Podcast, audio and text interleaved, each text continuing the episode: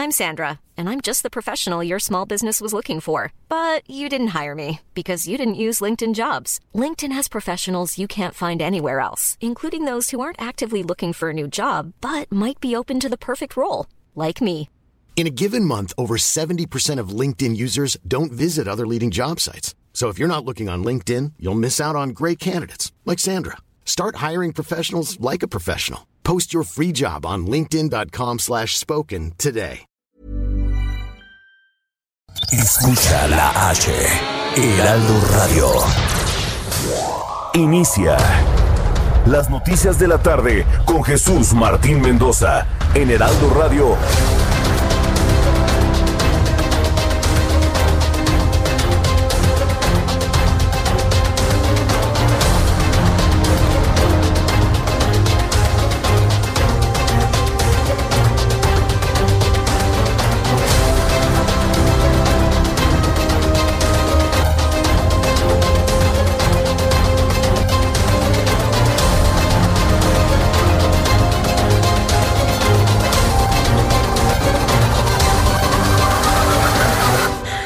6 de la tarde en punto, hora del centro de la República Mexicana. Bienvenidos. Me da un enorme gusto saludarla a través de los micrófonos del Heraldo Radio en toda la República Mexicana. Sea usted bienvenido en nuestro programa de noticias en todo el país a través de la gran cadena de emisoras del Heraldo Radio. Súbale el volumen a su radio que le tengo la información más importante hasta este momento.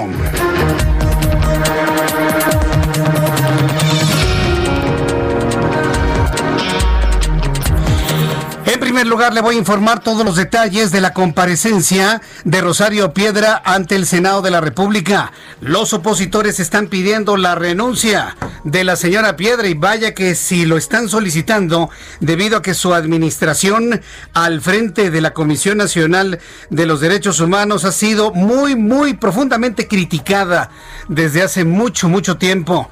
Los opositores están pidiendo la renuncia de Rosario Piedra, quien acudió hoy al Senado de la República a fin de tratar la toma de las instalaciones de ese organismo por parte de activistas, donde senadores de oposición exigieron la renuncia de la ombudsperson, así como un detallado informe de las resoluciones a los casos demandados. Esta es la voz de Kenia López Rabadán, senadora de la República y presidenta de la Comisión de los Derechos Humanos. Estamos exigiendo y de manera prioritaria que las víctimas encuentren justicia a través de esta institución y que se informe por escrito en un plazo no mayor a cinco días hábiles en qué etapa procedimental se encuentran y cuándo se dictarán las resoluciones que garanticen los derechos de las víctimas.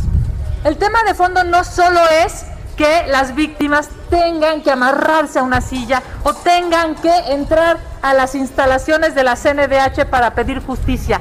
El tema de fondo es cuándo y cómo la CNDH va a resolver la problemática que hoy las víctimas están presentando y están evidenciando.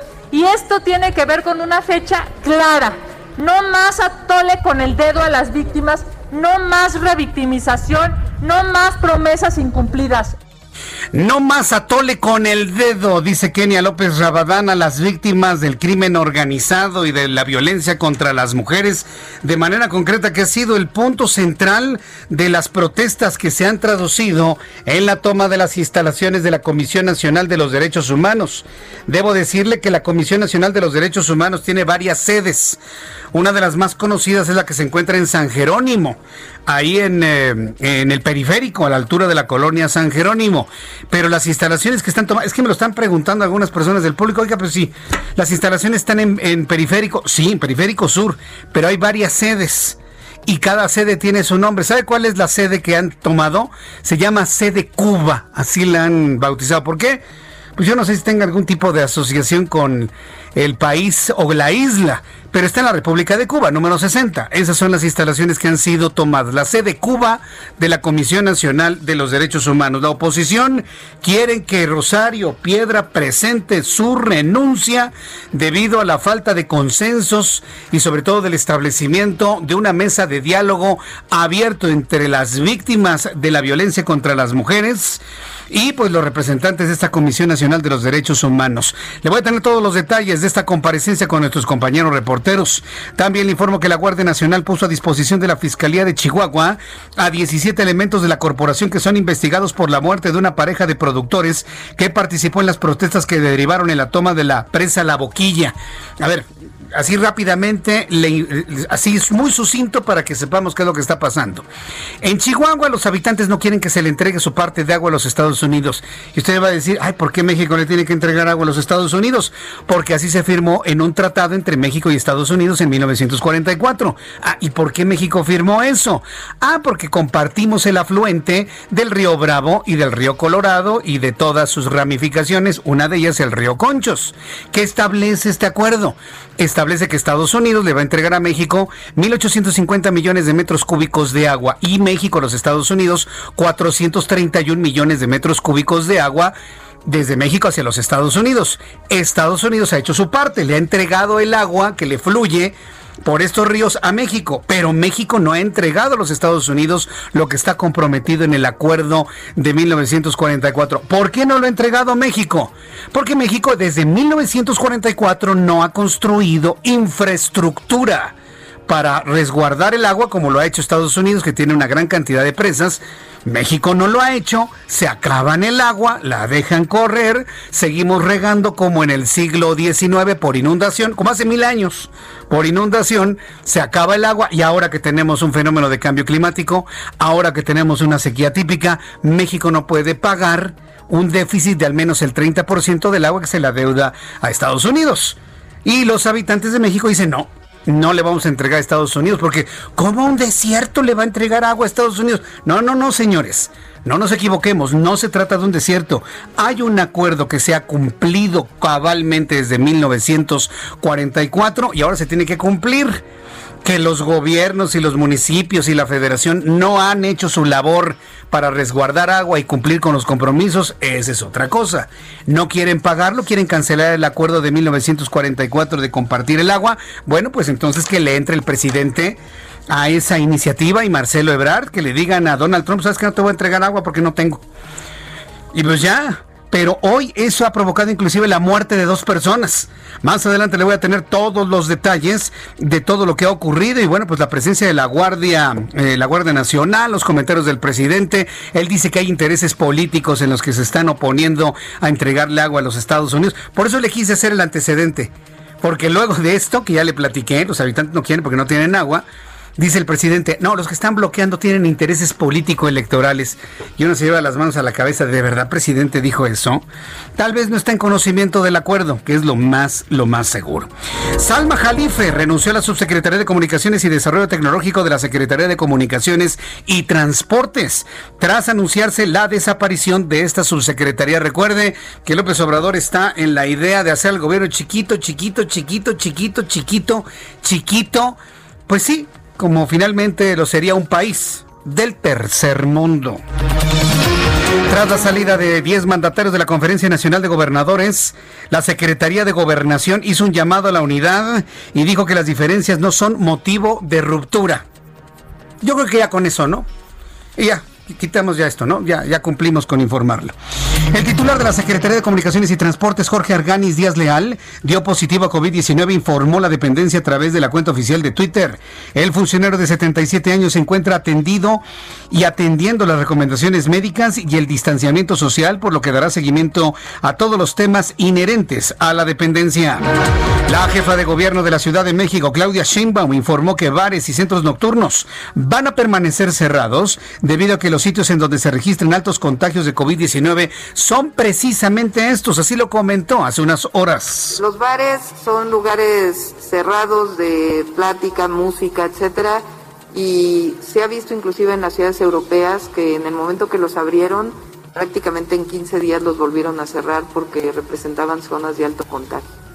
Entonces, no es un asunto de, eh, de querer o no querer, sino de los análisis que hacemos de las zonas de contagio o los espacios de contagio y cómo eh, pues algunas actividades es mucho más complejo abrirlas dado que todavía estamos en una situación en donde la pandemia está eh, presente.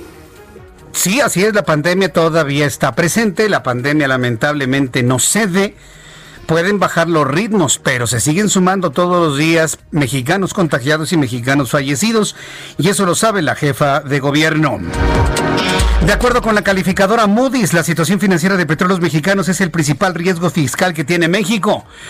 Y ya si esta calificadora está nuevamente hablando de los riesgos que existen sobre la salud financiera de la empresa Petróleos Mexicanos, pues luego usted no se diga sorprendido. Lo más seguro es que ya se está allanando ya se está llenando el camino para bajarle otra vez la calificación a petróleos mexicanos. Y debo decirle, si le vuelven a bajar la calificación a petróleos mexicanos, entrarán en el, en el área, en el ámbito de los bonos chatarra. Nadie compraría bonos de petróleos mexicanos. Estemos muy pendientes de lo que esté anunciando la calificadora Moody's. En Colombia, tras la muerte de un ciudadano que fue agredido por policías, el presidente Iván Duque condena el acto y pide que como sociedad debemos exigir cero tolerancia con abusos de los derechos humanos por parte de los miembros de la fuerza pública. Eso es en Colombia, ¿eh? Tengo que aclarar, no creo que es aquí. Eso es en Colombia. También le informo que la costa oeste de los Estados Unidos atraviesa una dura situación con los devastadores incendios forestales que han teñido de rojo el cielo de estados de California y de Washington del estado de Washington. Los intensos vientos han provocado que las llamas se expandan, lo que provoca el llamado el llamado a evacuar ante una de las emergencias más graves registradas hasta la fecha. Hoy en el Heraldo Televisión Hoy en el Heraldo Televisión le presenté las imágenes que han empezado a darle la vuelta al mundo. Escenas que algunos han calificado como apocalípticas. Amanecía en la ciudad de San Francisco imágenes en San Francisco, en la ciudad de Oakland, imágenes tomadas con drones desde lo más alto del Golden Gate, donde mostraban una ciudad a las 10 de la mañana, ¿eh? A las 10 de la mañana teñida completamente de rojo. La atmósfera, el cielo, las nubes completamente enrojecidas, eh, reflejando la luz, o bueno, sí, reflejando la luz del sol pero solamente en las frecuencias más bajas. Es decir, la cantidad de humo ha sido tan denso que cubrió toda esa zona y únicamente se percibía la luz cercana a la parte infrarroja. Fue un fenómeno luminoso, lumínico, muy interesante, atmosférico lumínico, muy interesante hoy en la mañana en San Francisco. Muchas personas pensaban que eran las llamas, ¿no? Que estaban irradiando su iluminación, pero no. Mientras en el norte existían estos, estos eh, incendios, la atmósfera se teñía de rojo por el fenómeno lumínico de absorción de frecuencias de luz, lo que le he platicado estaba tan denso precisamente la atmósfera y la capa de humo emanado desde los bosques quemados que le daban una tonalidad como de atardecer completamente rojiza a toda la bahía de San Francisco. Las imágenes son verdaderamente espeluznantes, bueno, impactantes para quien conoce esta ciudad llena de color, lleno de color verde, lleno de color azul de sus aguas y sus bahías, ahora completamente teñidas de rojo. Son las 6 de la tarde con 12 minutos hora del centro de la República Mexicana. Vamos con nuestros compañeros reporteros corresponsales en la República Mexicana. Y saludo a José Ríos, nuestro corresponsal en el Estado de México. Adelante, José. ¿Qué tal, Jesús Martín? Buenas tardes. Informarte que tras seis meses de suspensión, la zona arqueológica de Teotihuacán reabrió sus puertas al público este jueves bajo fuertes medidas de seguridad sanitaria a fin de evitar contagios por COVID-19. En el lugar, los visitantes acuden en pequeños grupos familiares, quienes entre los puntos de acceso al lugar son tomadas de su temperatura, además de que se les aplica gel antibacterial para evitar contagios. El horario de apertura en este centro arqueológico, uno de los más visitados en el país, será de lunes a domingo de 9 a 15 horas y se dará un acceso máximo a 3.000 mil visitantes por día. Por otro lado, Jesús Martín te informo que esta tarde colectivos feministas y familiares de víctimas de violencia de género en Ecatepec tomaron la visitaduría de la Comisión de los Derechos Humanos del Estado de México en ese municipio. La toma de las instalaciones ubicada en la colonia Bulevares se realiza de forma pacífica, en donde las manifestantes colgaron mantas con fichas de búsqueda de desaparecidas, así como altavoces en las calles de la zona. Ese es el informe que te tengo, Jesús Martín. Gracias por esta información, José Ríos. Seguimos pendientes. Saludo con mucho gusto a Fernando Paniagua, nuestro corresponsal en el estado de Querétaro. Adelante, Fernando. Jesús Martín, buenas tardes. Los gobernadores de Querétaro, Francisco Domínguez, Baja California Sur, Carlos Mendoza, Quintana Roo, Carlos Manuel Joaquín y Yucatán, Mauricio Vila Dosal, informaron que permanecerán en la Conferencia Nacional de Gobernadores, la CONAGO. Mediante un comunicado conjunto, los mandatarios informaron que durante la reunión de la CONAGO celebrada el día de hoy con representantes del gobierno federal, comentaron que si bien el organismo, es decir, la CONAGO, sirve, sirve también como puente de interlocución con otros niveles de gobierno y con los poderes de la Unión, el planteamiento fundamental radica en fortalecer al federalismo a través de un canal institucional entre las entidades federativas. Señalaron textualmente en su comunicado Jesús Martín, el federalismo se construye a través de instituciones donde confluyan los puntos de vista más diversos y las posturas regionales que fortalecen el sentido de la nación. Los gobernadores del Partido Acción Nacional recordaron que la razón de ser de la Conferencia Nacional de Gobernadores se sustenta en ser un espacio de trabajo y unidad y coincidieron en la necesidad de replantear su estadía en el ámbito político. Esta es la información, Jesús Martín. Correcto, gracias por la información, Fernando Paniagua. Buenas tardes. Hasta, luego. buenas tardes. Esto acaba de ocurrir hace unos cuantos minutos, ¿eh? esta declaración de estos gobernadores que permanecen dentro de la Conferencia Nacional de Gobernadores conocida como la CONAGO. Cuando el reloj marca las 6 de la tarde con 15 minutos, vamos con nuestros compañeros reporteros urbanos, periodistas especializados en información de ciudad. Gerardo Galicia, ¿hasta dónde te has desplazado, Gerardo? Zona centro de la capital, Jesús Martín, excelente tarde. Ha dejado de llover justo en este el primer cuadro de la capital, pero sí van a encontrar algunos encharcamientos y muchísimos conflictos viales. Son muchas las personas que llegan a la zona centro de la capital y arterias como la calle de Venustiano Carranza, 20 de noviembre, las inmediaciones de Bolívar, 5 de febrero, quedan completamente saturadas de vehículos por lo pronto, de preferencia, que evitar transitar en la zona centro de la capital. Lo que van a encontrar es bastante tráfico y además elementos policiales cerrando algunas calles, como lo es la calle de 5 de Mayo. Tenemos cierres en parte de la calle de, calle de Palma, así que habrá que tomar en cuenta y tomar en, eh, tomar en cuenta que deben salir con muchos minutos de anticipación. Y finalizo el reporte con información importante al oriente del Valle de México. Ocurrió un fuerte choque, Jesús Martín, que lamentablemente deja a una persona sin vida. Esto ocurre en la autopista Peñón Texcoco, justo llegando al anillo periférico. Para mayor referencia, ya muy cerca de la parte trasera del Aeropuerto Internacional de la Ciudad de México, un choque múltiple. Hay por lo menos cuatro vehículos involucrados y lamentablemente una persona que pierde la vida. Así que van a encontrarse con reducción de carriles y equipos de emergencia laborando en el punto. Y por lo pronto, el reporte. Muchas gracias por la información, Gerardo Galicia. Hasta luego. Hasta luego, que te vaya muy bien. Alan Rodríguez, ¿en qué parte del Valle de México te encuentras? Adelante, Alan.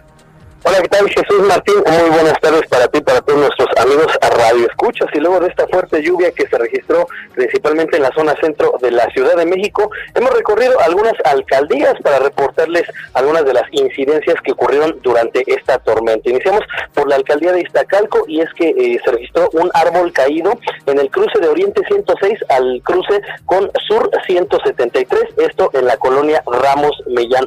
También personal del cuerpo de bomberos y de la policía capitalina apoyaron con el retiro, el retiro de ramas caídas de los carriles centrales del viaducto Miguel Alemán a la altura del eje central a Lázaro Cárdenas con dirección hacia el oriente. Para los amigos que circulan en esta zona que continúa conflictuada por los encharcamientos, la alternativa es la calzada Obrero Mundial. También recorrimos la avenida Díaz Mirón, esquina con plan de Ayala en la colonia Santo Tomás, perteneciente a la alcaldía de Miguel Hidalgo, en donde se registró también también la caída de un árbol. Otro más se registró en la calle General Tiburcio Montiel y al cruce con José María Tornel, esto en la cruz en la colonia San Miguel Chapultepec. Ya por último, Jesús Martín, comentarte que las lluvias se ensañaron con los árboles y es que a lo largo de la avenida Nuevo León, esto en el perímetro de la colonia Condesa, se registró la caída de varias ramas, por lo cual personal de limpieza del gobierno de la Ciudad de México se encuentran haciendo el retiro de estos objetos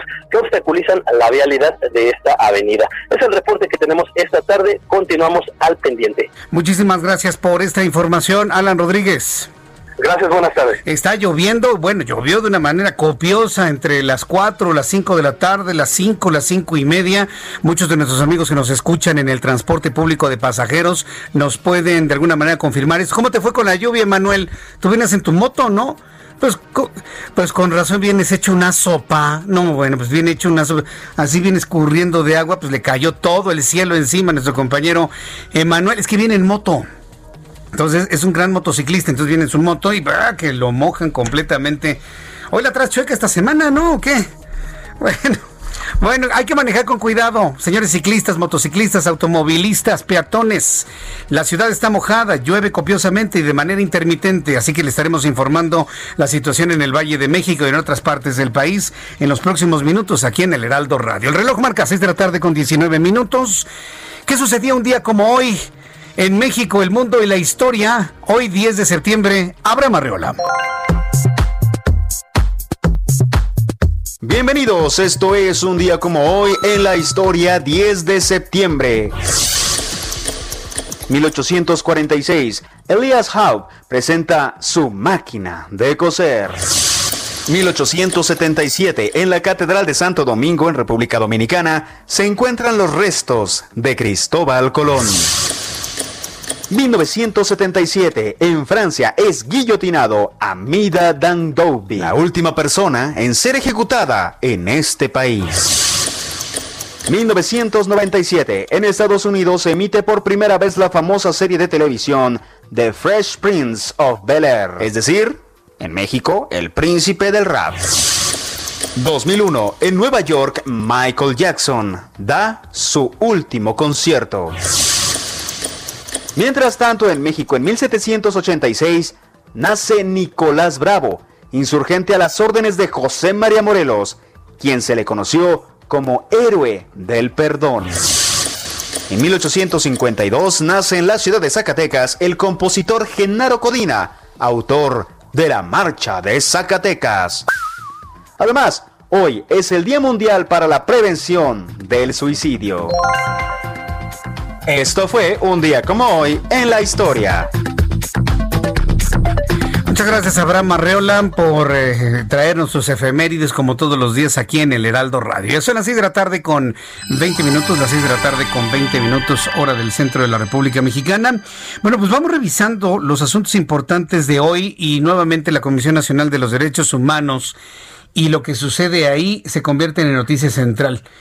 Eh, yo en lo personal soy de la idea de la oportunidad que tenemos en este momento, una oportunidad de oro, para revisar no nada más la parte operativa de una Comisión Nacional de los Derechos Humanos, que hoy es precisamente el punto del conflicto, sino que ya ahora que los senadores le han entrado en una primera comparecencia con la señora Rosario Piedra, hija de Rosario Ibarra de Piedra, hermana de Jesús Piedra, quien fue un joven desaparecido, ¿sí? después de los movimientos del 68, yo soy de la idea que se debe ya iniciar un proceso de replanteamiento de los derechos humanos, porque hoy como están planteados, como están concebidos en México, pues están más enfocados a, otro tipo de cosas y menos a atender las demandas de las víctimas del crimen y del delito. Y cuando hablo de víctimas, hablo inclusive hasta de las familias. Si eso no fuera cierto, no tendríamos esta manifestación de gente tomando las instalaciones de la CNDH porque han visto que la CNDH no ha servido absolutamente para nada. Hoy, un policía local, federal, hoy un militar, hoy quien me diga, está atados de pies y manos. No pueden hacerle nada a nadie por el miedo de violentar sus derechos humanos. Lo que pasa actualmente en la, en la CNDH es un asunto, ¿no? Un grupo colectivos femeninos que están reclamando que no se ha hecho nada para esclarecer los casos de feminicidio. Pero es el momento de abrir, de abrir esta caja de Pandora, ¿eh? llamada CNDH. Sí, claro, por supuesto. Eh, han pasado grandes ombudsman, otros muy pequeños, hubo por ahí alguno muy pequeño, pero hubo otros grandes, ¿no? Como Luis, Luis Raúl González Pérez, quien fue el anterior ombudsman de nuestro país. Eh, ha habido grandes, grandes eh, comisionados de derechos humanos, pero pues en este, pero en todos ellos se ha generado esta concepción de que, bueno, pues no, un policía no puede detener a un delincuente porque le violenta sus derechos humanos, ¿no? Usted no puede denunciar a alguien, por ejemplo, le voy a poner algo muy cotidiano, muy cotidiano, muy de todos los días, pero que a mucha gente ofende la gente que orina y defeca en un parque público. Usted no le puede hacer nada, ¿sabía? Si usted le dice a un policía, oiga, vea a este señor, está haciendo del baño en el parque. No, lo siento mucho, es su derecho humano. Entonces, cuando los derechos humanos se entienden como la libertad que tiene alguien de orinarse en un área verde, pues algo no está funcionando bien, ¿eh? Algo no está funcionando bien. Y eso le digo un asunto pequeñísimo. Ya cuando es, no, es que no lo podemos este, detener al asesino porque le violentamos sus derechos humanos, ya son otro tipo de cosas. Yo soy de la idea que debería el legislativo aprovechar esta coyuntura para poder hacer una revisión a profundidad de lo que sucede con los derechos humanos en nuestro país.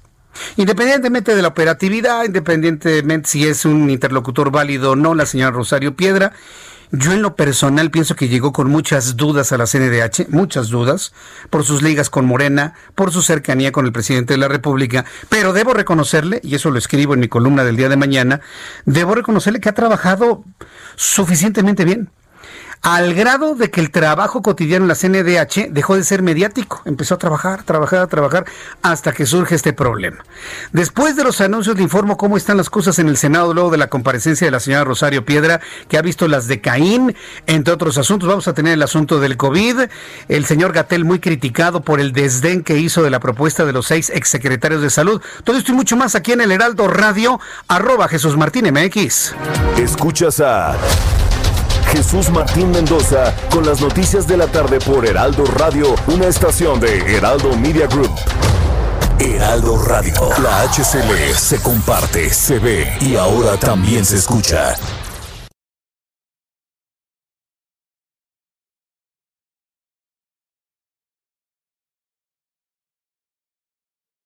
Escucha la H, Heraldo Radio. Escucha las noticias de la tarde con Jesús Martín Mendoza. Regresamos.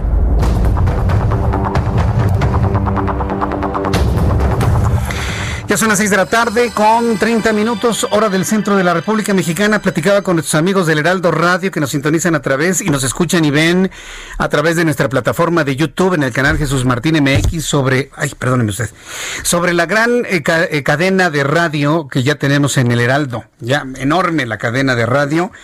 Tenemos frecuencia en Ciudad de México, en Guadalajara, en Monterrey, en Villahermosa, en el Estado de México, en Tijuana, en Tampico, en Ciudad del Carmen, en Tepic, en Hermosillo, en La Paz en La Laguna, en Acapulco, en, eh, le dije Colima, sí, por supuesto. Voy a platicar con el gobernador de Colima, por cierto, eh, al ratito, aquí en el Heraldo Radio. Estamos en Brownsville, estamos en McAllen, estamos cubriendo el sur de los Estados Unidos, todo el territorio nacional y además nos puede usted ver y escuchar en nuestras plataformas digitales en la página del Heraldo de México, www.heraldodemexico.com.mx. Ahí está la liga para que usted nos escuche a través de esta plataforma digital. También nos puede encontrar en nuestra aplicación del Heraldo de México. Usted busque, vaya a su tienda iOS o Android. Ahí baja usted la aplicación del Heraldo de México. Es muy amigable, es muy predictiva, es muy ligera, muy segura y es gratuita. Usted baja la aplicación y ahí encontrará transmisión del Heraldo Radio, la transmisión del Heraldo Televisión eh, a través de nuestra página de o nuestro sitio en Twitter del Heraldo de México. Usted encontrará la transmisión que estamos realizando en estos momentos a través de Twitter en la plataforma Periscope y a través también de mi, de mi plataforma digital de Jesús Martín Mendoza, Jesús Martín MX, a través de YouTube, en el canal Jesús Martín MX en YouTube. Ahí usted, la ventaja es que tenemos un chat en vivo y entonces aquí yo puedo platicar con todos nuestros amigos. Dice Huicho Chiliwili, no violento sus derechos humanos. María Inés Rojas, saludos a todos. Nos está felicitando por las decisiones que hemos tomado en cuanto a cobertura informativa. Muchísimas gracias. Dice Antonio Rubalcaba que la anterior emisora en la que yo estaba también se escuchaba por estos rumbos, Jesús Martín. Sí, vamos a ir incrementando nuestra cobertura y además nuestra potencia, nuestras potencias. De hecho, tenemos de las mejores potencias de la radio en este momento. Eh, tenemos eh, eh, transmisores con mucha, mucha potencia, así que yo le invito a que vaya buscando las frecuencias del Heraldo Radio. Poco a poco se las voy a ir compartiendo para ir refrescando el recuerdo de las frecuencias del Heraldo Radio en todo el país. Y aquí en el Valle de México, acuérdese, estamos en el 98.5 de FM, 98.5 de FM. Acuérdese que así hemos promovido la recordación de nuestra frecuencia 98.5 de FM. Así dígaselo a sus amigos y a la gente que conoce. Bien, iremos con el tema de de la Comisión Nacional de los Derechos Humanos, todo lo que ha vivido la señora Rosario Piedra, su comparecencia en el Senado de la República. Eh, pero antes tengo comunicación en estos momentos con Flavio Sosa, quien se está sumando a la contienda por la Secretaría General de Morena. Flavio Sosa, me da mucho gusto saludarlo, bienvenido. Buenas noches, estoy a sus órdenes. Muchas gracias. ¿Por qué quiere ser secretario general de Morena? Porque es nuestro partido, porque ah. debemos de, debemos de salvarlo de la crisis en la que se encuentra, debemos rescatarlo de esta etapa tan difícil que a la cual la llevaron los, la, dirigencia de Jacob Polemski a la cual la llevó la dirigencia de Jacob Polemski, porque es el partido más importante de México en estos en estos momentos y no puede ser que el partido más importante no tenga la estructura orgánica necesaria, no esté respondiendo al acompañamiento que el presidente de la República necesita, no puede seguir sucediendo eso. Y entonces creo yo que tampoco podemos dejar en manos del el partido en manos de quienes eh, de una élite solamente y creo yo que es un asunto de los militantes, creo yo que es un asunto de la base del partido y creo yo que debemos involucrarnos todas y todos. Por eso quiero ser eh, secretario general. Hay, hay, hay, un asunto aquí que me llama poderosamente la atención, porque yo platiqué con usted muchas veces cuando estuvo usted en el PRD, Flavio Sosa, y, yo, lo recuerdo mucho como un activo, como un político muy importante de ese partido político, y ya conocemos la evolución del mismo ahora en Morena. Pero yo recuerdo que cuando ustedes eran oposición, le señalaron mucho al PRI en su momento y al Partido Acción Nacional que no tenían por qué involucrarse en las decisiones del presidente de la República República, argumentando que el presidente de la República es para todos los mexicanos, y siempre se buscó la separación del partido y el presidente de la República. Y hoy usted me está diciendo que quieren hacer totalmente lo contrario que exigieron cuando eran oposición, estar eh, dándole soporte al presidente de la República. ¿Por qué ese cambio de posición ahora que son gobierno? Si me permites, este, efectivamente no debemos no debemos ser el partido del gobierno no debe de suceder. No, eso lo plantearon ustedes. No debe ser el, un partido de Estado, tampoco. Debemos ser un partido que apoye las políticas del gobierno que se correspondan con los principios de Morena. En todo el mundo, en todo el mundo, los partidos políticos postulan a sus gobernantes y cuando estos gobernantes llegan al gobierno y los gobiernos echan a andar las políticas que el partido propuso, las respaldan. Y cuando consideran que algo no se está haciendo correctamente, lo señalan. Y eso es lo que tenemos que hacer. Debe haber una clara separación en el sentido que el gobernante no debe decidir por el partido, pero es natural que el partido acompañe a sus gobernantes, sobre todo en las políticas que el partido propuso para llegar al gobierno. Entendemos, entendemos ese punto. De alguna manera, pues se busca la consolidación de lo obtenido en 2018 a través de este planteamiento.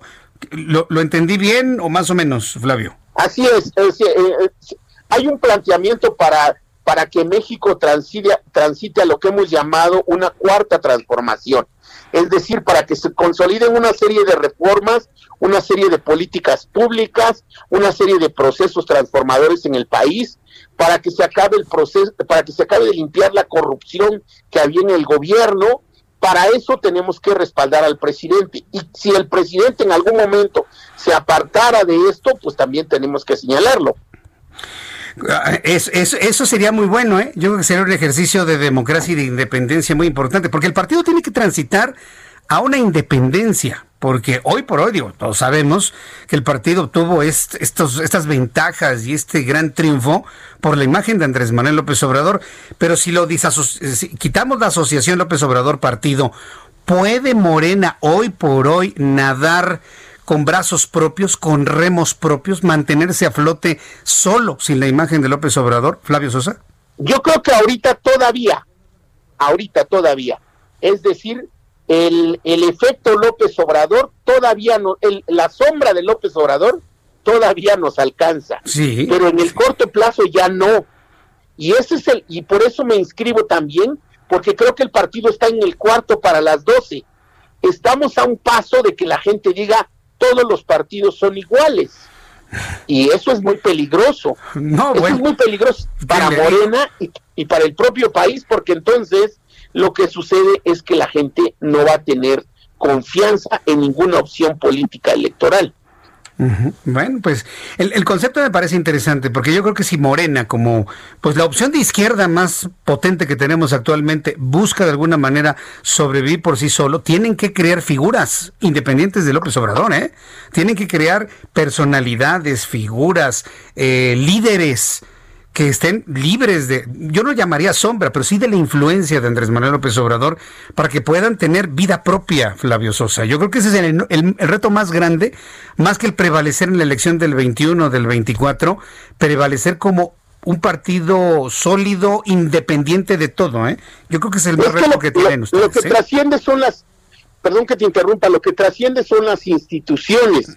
Y todavía no hemos logrado construir una institución de izquierda. Hace rato tú, tú acertadamente decías, es que Morena tiene, es el partido de izquierda. No, no, no, todavía no es el partido de izquierda. Entonces, eso es lo que tenemos que, que buscar que sea un partido de izquierda. Mm. Hay quienes quieren un frente amplio, pero habemos quienes decimos, no, no tiene que ser un frente amplio, tiene que ser un partido de izquierda. Y ese es el debate que tenemos que dar en Morena. Yo me inscribo porque estoy convencido que Morena tiene que ser un partido de izquierda. Eh, ahí la diferencia, hay la diferencia con muchas compañeras y compañeros. Mm. Consolidar una opción, una institución de izquierda comprometida con causas y no con intereses de tal o cual grupo o de tal o cual dirigente. Una, o una organización de izquierda, un partido de izquierda, que lo mismo defienda el feminismo, que defienda el cuidado del medio ambiente, que defienda los derechos humanos, que defienda la autonomía, la autodeterminación de pueblos y comunidades indígenas, que defienda la justicia social fundamentalmente. Esa es la identidad eh, ideológica que debiéramos darle a nuestro partido. Bien, pues Flavio Sosa, no me resta más que desearle éxito en cuanto a la decisión de, la base de Morena para que puedan eh, elegirlo a usted en la Secretaría General. La verdad es que la, elección de los dirigentes de Morena va a ser muy, muy, muy intensa y muy interesante. Y si usted sale elegido, pues déme la oportunidad de volverlo a invitar a nuestro programa de radio aquí en el Heraldo Radio, estimado Flavio muchas gracias, me va a dar muchísimo gusto que pudiéramos platicar en esa condición, pero desafortunadamente ni siquiera vamos a elegir nada porque esto parecía un concurso de popularidad y que el, INE es el árbitro y entonces es un, es un ejercicio muy raro de cómo se va a elegir este a la dirigencia. Imagínate que el INE va a encuestar a ciudadanos que no son militantes, entonces va a encontrar a alguien de frena y le va a preguntar, oye, ¿por quién votas para presidente y por quién votas para secretario general? Ya te has de imaginar la respuesta. No, bueno, pero por ejemplo en la Ciudad de México hay quienes sí nos acordamos de usted, Flavio. Yo me acuerdo mucho de, su activismo dentro del PRD. Ya no lo vimos tan mediático en los últimos años, pero ahora pues vuelve a surgir. Yo creo que hay mucha gente que lo va a recordar. Y bueno, pues estemos muy atentos de cuál va a ser el resultado. Entonces, con lo que me está diciendo, ¿no le gusta el, la intervención del INE para que se elija a las dirigencias de, este partido político? ¿No, está usted de acuerdo? que no. Ah. Por supuesto que no, no, no. Yo no confío en el INE, de verdad.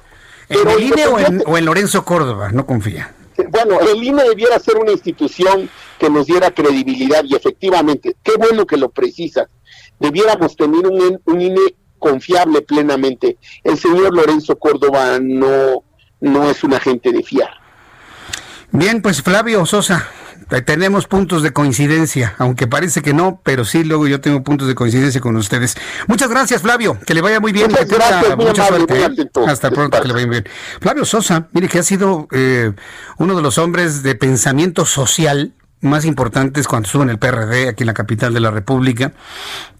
Y bueno, pues ahora buscando la Secretaría General del Movimiento de Regeneración Nacional, y bueno, pues mire, podemos tener muchas diferencias, ¿no? En, la ideología y en el pensamiento, pero pues hay puntos en donde a veces nos tocamos, ¿no? Y en este último concepto, vaya que sí yo coincido con, con Flavio Sosa. Bueno, pues él es uno de los que están buscando la Secretaría General del Movimiento de Regeneración Nacional. Bueno, son las seis de la tarde con 42 minutos hora del centro de la República Mexicana. Vamos al asunto de Rosario Piedra, ¿no? Fíjese que le está tocando muy, muy complicado, pero pues mire, ya tiene la culpa.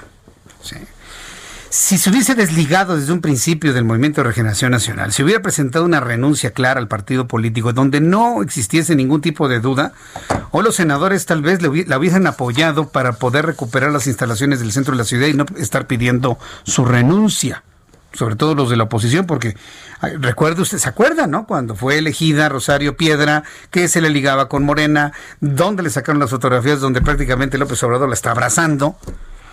Ya luego después de su, de su nombramiento le costó algunas semanas, algunos meses el poder tomar el hilo de las cosas.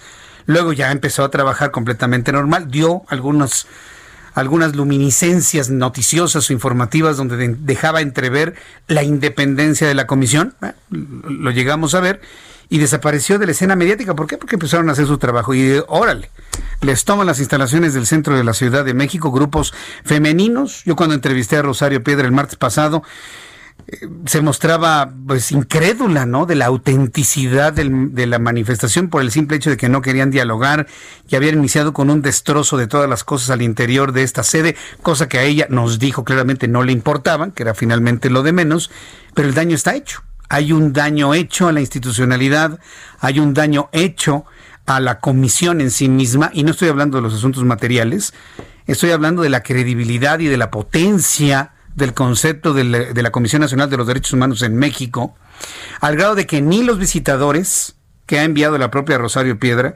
ni ella misma, porque no ha considerado prudente acercarse a las instalaciones del centro de la ciudad, han podido resolver en el diálogo. Ha tenido que intervenir la Secretaría de Gobernación.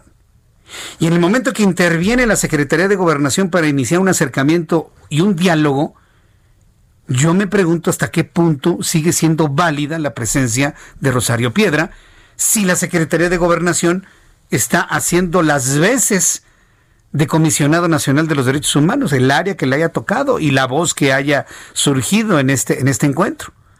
Con avances significativos, debo decir cuál fue el primer avance, que gobernación no fue a derechos humanos. Fueron las mujeres que una representación fueron de la comisión a Bucareli.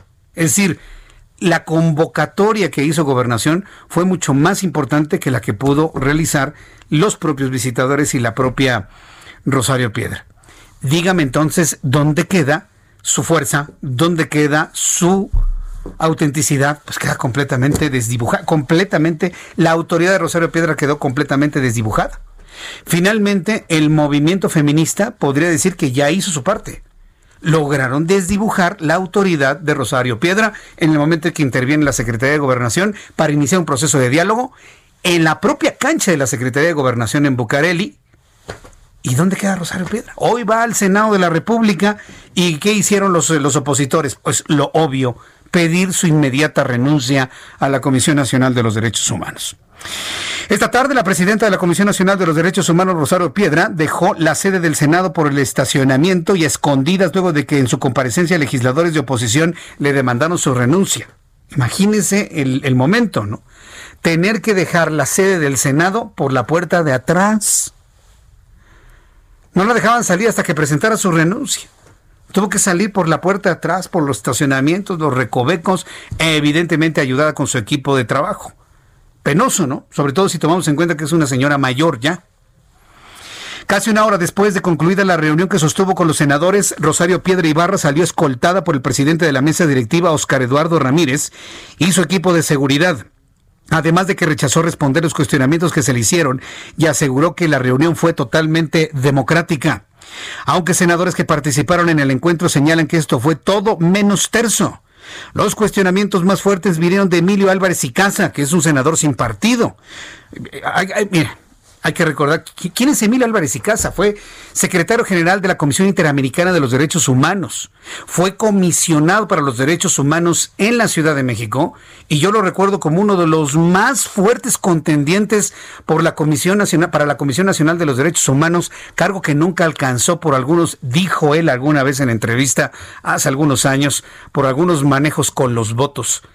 Pero si podemos señalar a alguien que buscó la Comisión Nacional de los Derechos Humanos y por intereses de mucha de todo tipo de índoles que usted me quiera decir, no lo ocupó es Emilio Álvarez y Casa Longoria. Por naturaleza él debió haber sido desde hace mucho tiempo el ombudsman de México, sin duda alguna. Y bueno, ya después se fue a la Interamericana de los Derechos Humanos, le cayó el tema de los desaparecidos de Ayotzinapa y una historia que ya de manera paralela ya conocemos.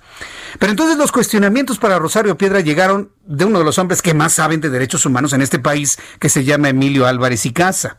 También de Juan Cepeda, de Xochil Gálvez, de Gina Cruz, mientras que los que tuvieron más tiempo para hacer su exposición fueron los integrantes de la mayoría morenista, quienes interrumpían a gritos. Fue un momento verdaderamente difícil. ¿A qué acuerdo se llegó? Pues ninguno.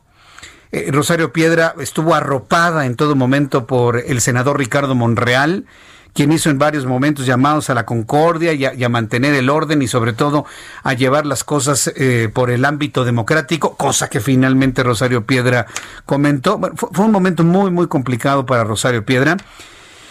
Yo no sé, yo en los zapatos de ella, yo sí estaría pensando en presentar la renuncia. No hay condiciones ya Rosario Piedra no tiene condiciones para llevar la Comisión de los Derechos Humanos, sobre todo en el momento en que, de buena fe, ¿eh? de buena fe, interviene la Secretaría de Gobernación para poder allanar el camino del diálogo. Habrá que ver, hay que estar muy pendientes de las decisiones que tome Rosario Piedra en las próximas horas o en los próximos días. Por lo pronto, la Comisión Nacional de los Derechos Humanos aceptó el pliego petitorio del Frente Nacional Ni Una Menos, que tiene tomadas las instalaciones de la dependencia en manera de protesta para exigir justicia. A través de su cuenta de Twitter, la dependencia federal, la CNDH, detalló que desde junio anunció la elaboración de la Recomendación General sobre la Violencia de Género y Feminicidios que se registra en nuestro país y que se concluirá la próxima semana con el apoyo del Consejo Consultivo de este organismo. Vamos a ver si eso lo aceptan, ¿eh? Porque este colectivo que se llama así, ni una menos, lo que está pidiendo, no, no, está pidiendo, está exigiendo es la alerta de género en todo el país. Es decir, que desde la federación se dé una alerta de género porque los hombres están matando a las mujeres. Eso es lo que quiere el colectivo. Una alerta de género en toda la República Mexicana a todo nivel. Habrá quien me diga, Jesús Martín Mendoza es lo mínimo que debería hacer el gobierno, habrá quien me diga eso, y habrá quien me diga que están exagerando. Eso es precisamente la importancia de entrar en un proceso de diálogo sea en gobernación o sea con los visitadores de la Comisión Nacional de los Derechos Humanos. Por lo pronto ya, ya está esa propuesta que ha anunciado hoy la propia CNDH. En el documento esta comisión se compromete a seguir impulsando la creación de instancias especializadas de atención a mujeres agredidas, víctimas del delito y de personas desaparecidas en fiscalías y organismos públicos de protección de los derechos humanos. Hasta ahí la historia. ¿Cuándo se va a volver a dar un encuentro en gobernación? Nos dicen que hasta el 17 de septiembre. Hoy estamos a 10, es decir, para el próximo jueves. Una semana más de toma de las instalaciones. Una semana más, de verdad. Eso me suena que le están apostando al agotamiento del movimiento, que se agote. O sea, ¿y cómo se agota? Se agota el dinero. ¿Y el dinero para qué? Pues para que coman, para que sobrevivan, y ya empieza, fíjese, el autor de los cuadros de Francisco y Madero y de los cuadros que fueron pintados, violentados, hay una escena, por cierto, ay, dije de platicarle esto, que es verdaderamente desgarrador. Se lo presenté en el Heraldo Televisión. Si usted no lo vio, se lo cuento.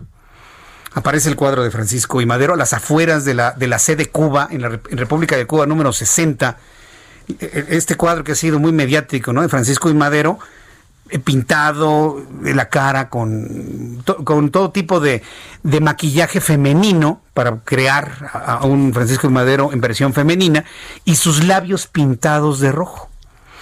Y aparece una mujer, una mujer humilde, yo no creo que sea una mujer sembrada o que sea de los adversarios o de los opositores del presidente de la República de ninguna manera. Aparece una mujer con, con el llanto en, en los ojos diciendo, estos labios rojos estos labios rojos que están aquí en esta pintura, fueron hechos por mi hija de siete años, una niña que fue violada y que no ha encontrado justicia. En ese momento la mujer rompe en llanto, golpeando el cuadro de Francisco y Madero con los labios rojos, mientras otra mujer también con una navaja empieza a perforar el lienzo. ¡Qué imagen! ¡Qué dolor! ¡Qué impotencia! Para que todos digan, qué extraño, pues si hemos estado funcionando muy bien, qué extraño, ¿no? Que hayan tomado las instalaciones. De verdad, es, esto, escenas como estas, historias como la que le estoy compartiendo, han estado ocurriendo las afueras de la Comisión Nacional de los Derechos Humanos y se anuncia próxima reunión hasta dentro de una semana. ¿Cómo le van a hacer? con el frío, con la lluvia, sin los elementos necesarios. Le digo, el autor de estos cuadros ha, hecho una convocatoria para ayudarlas. Dice que él no tiene ningún inconveniente que hayan destruido su obra pictórica sino por el contrario, que apoya el movimiento, que está en apoyo de las mujeres y está haciendo convocatorias para llevarles agua, leche, alimento, enlatados, cobijas, todo lo necesario para que puedan permanecer el tiempo que sea necesario en este lugar. Entonces, si usted quiere apoyar este colectivo, ni una menos, si quiere apoyar a las mamás de, de, mujeres asesinadas, violentadas, golpeadas, quiere usted apoyar el nuevo Ocupa, como así lo mencionan, un Ocupa de mujeres violentadas ahí en la calle de República de Cuba número 60, pues lleve algo, unas botellitas de agua, unos enlatados con abrelatas, por supuesto. Eh, tengo entendido que hay niños y niñas, ¿eh? En el lugar, lléveles un juguetito. Es un grupo vulnerable, son grupos vulnerables. Y ahí es donde tenemos que sensibilizarnos. Y si la propuesta de un siguiente diálogo es hasta la semana siguiente, vamos a echarles la mano para que puedan tener los implementos necesarios y sobrevivir una semana más en esas instalaciones del centro histórico. Son las 6 de la tarde con 55 minutos hora del centro del país. Voy a ir a los anuncios. Después de los mensajes, después de esta historia, ¿eh? qué historia la que se está viviendo ahí en la CNDH. Después de los anuncios, le voy a presentar los números de COVID. Le voy a platicar lo que pasa en Chihuahua con el reparto de agua. El acuerdo firmado en 1944, donde Estados Unidos y México se obligan a repartirse el agua del Bravo y del Colorado. Todo esto se lo platicaré después de los anuncios y le invito para que me envíe sus comentarios a través de mi cuenta de Twitter, arroba Jesús y en nuestro canal de YouTube, Jesús Martín MX. Le tendré resumen de noticias al volver, actualización de números de COVID, nuestros compañeros reporteros en el Valle de México, todo esto y mucho más aquí en el Heraldo Radio.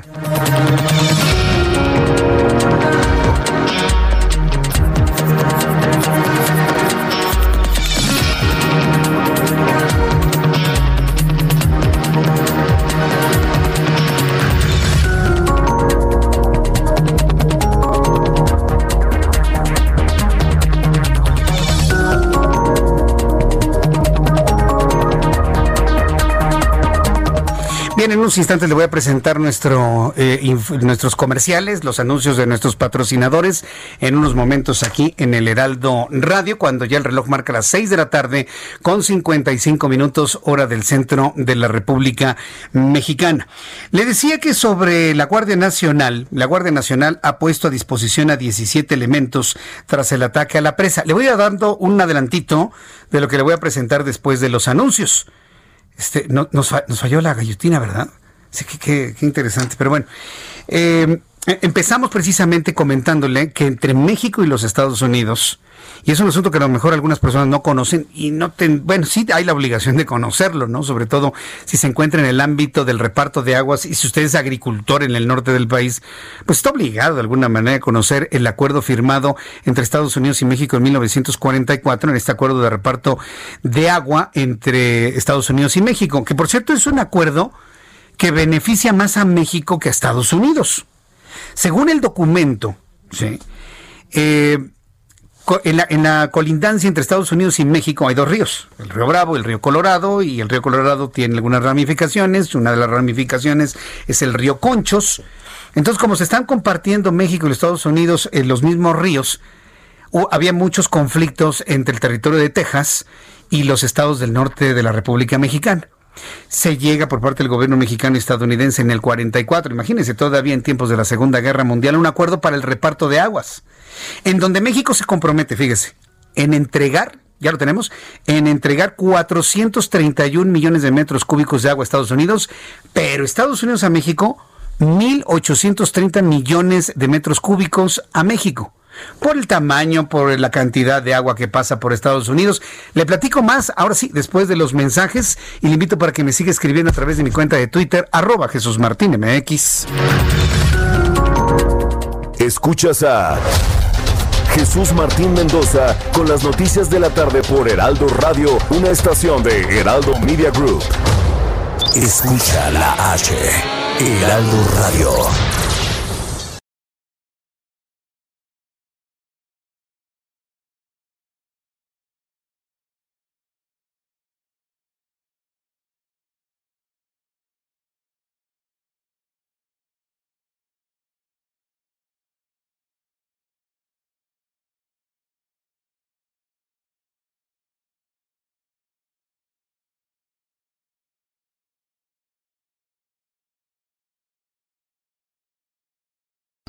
Heraldo Radio. La HCL se comparte, se ve y ahora también se escucha. Escucha las noticias de la tarde con Jesús Martín Mendoza. Regresamos.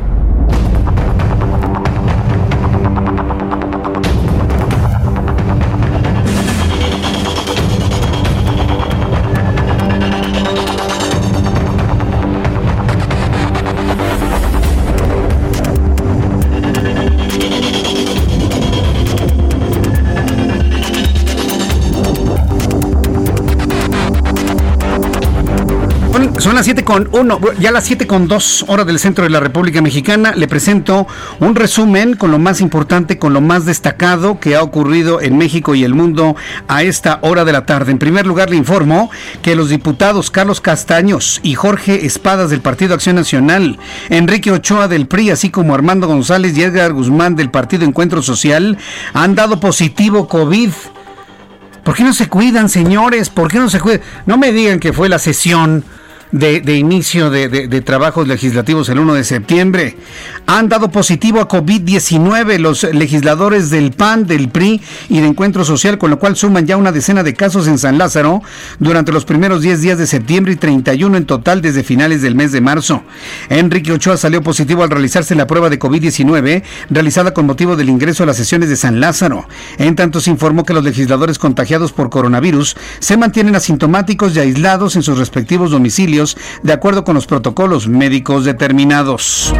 La Organización Internacional de Policía Criminal Interpol emitió fichas rojas de búsqueda en contra de los exfuncionarios Evencio Nicolás Martínez y Pedro Hernández, acusados de la desaparición forzada de los de dos líderes del Ejército Popular Revolucionario en Oaxaca. La Fiscalía General de la República pidió la colaboración de Interpol y se dio notificación al Instituto Nacional de Migración para ubicar a ambos exfuncionarios del gobierno quienes se encuentran prófugos de la justicia. También informa en este resumen de noticias que en calles de la colonia Hipódromo Condesa en la alcaldía Cuauhtémoc, una mujer argentina utilizó insultos racistas al referirse a una ciudadana a una ciudadana durante una gresca por la tala de un árbol, caso que ha generado indignación en las redes sociales. Esto ocurrió en la Hipódromo Condesa, en la alcaldía de Cuauhtémoc, y esto lo protagonizó una mujer extranjera. Los vecinos de la zona difundieron el caso en redes sociales y manifestaron su rechazo ante cualquier tipo de discriminación y violencia, y menos si viene de un extranjero. Ya sabe que algunos, no todos los argentinos, pero algunos se sienten como europeos perdidos en el cono sur.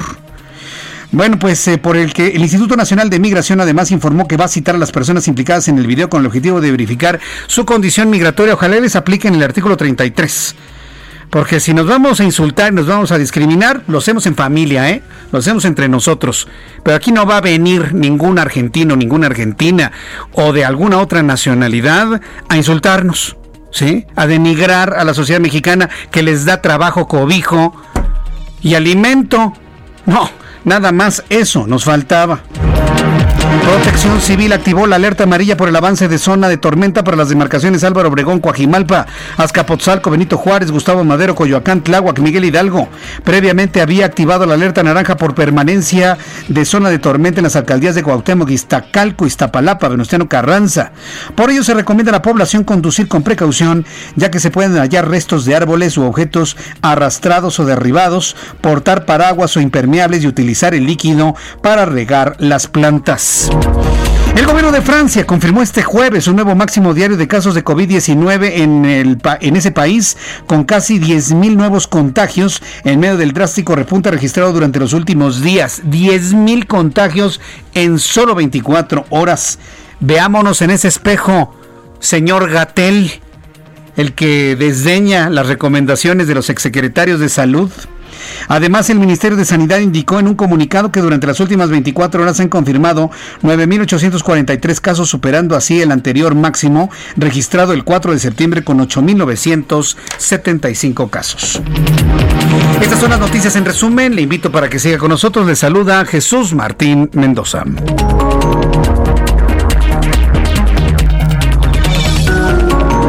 Ya son las 7 con 6, las 19 horas con 6 minutos hora del centro de la República Mexicana. Si usted nos escucha por primera vez en la República Mexicana, quiero decirle que esto es el Heraldo Radio.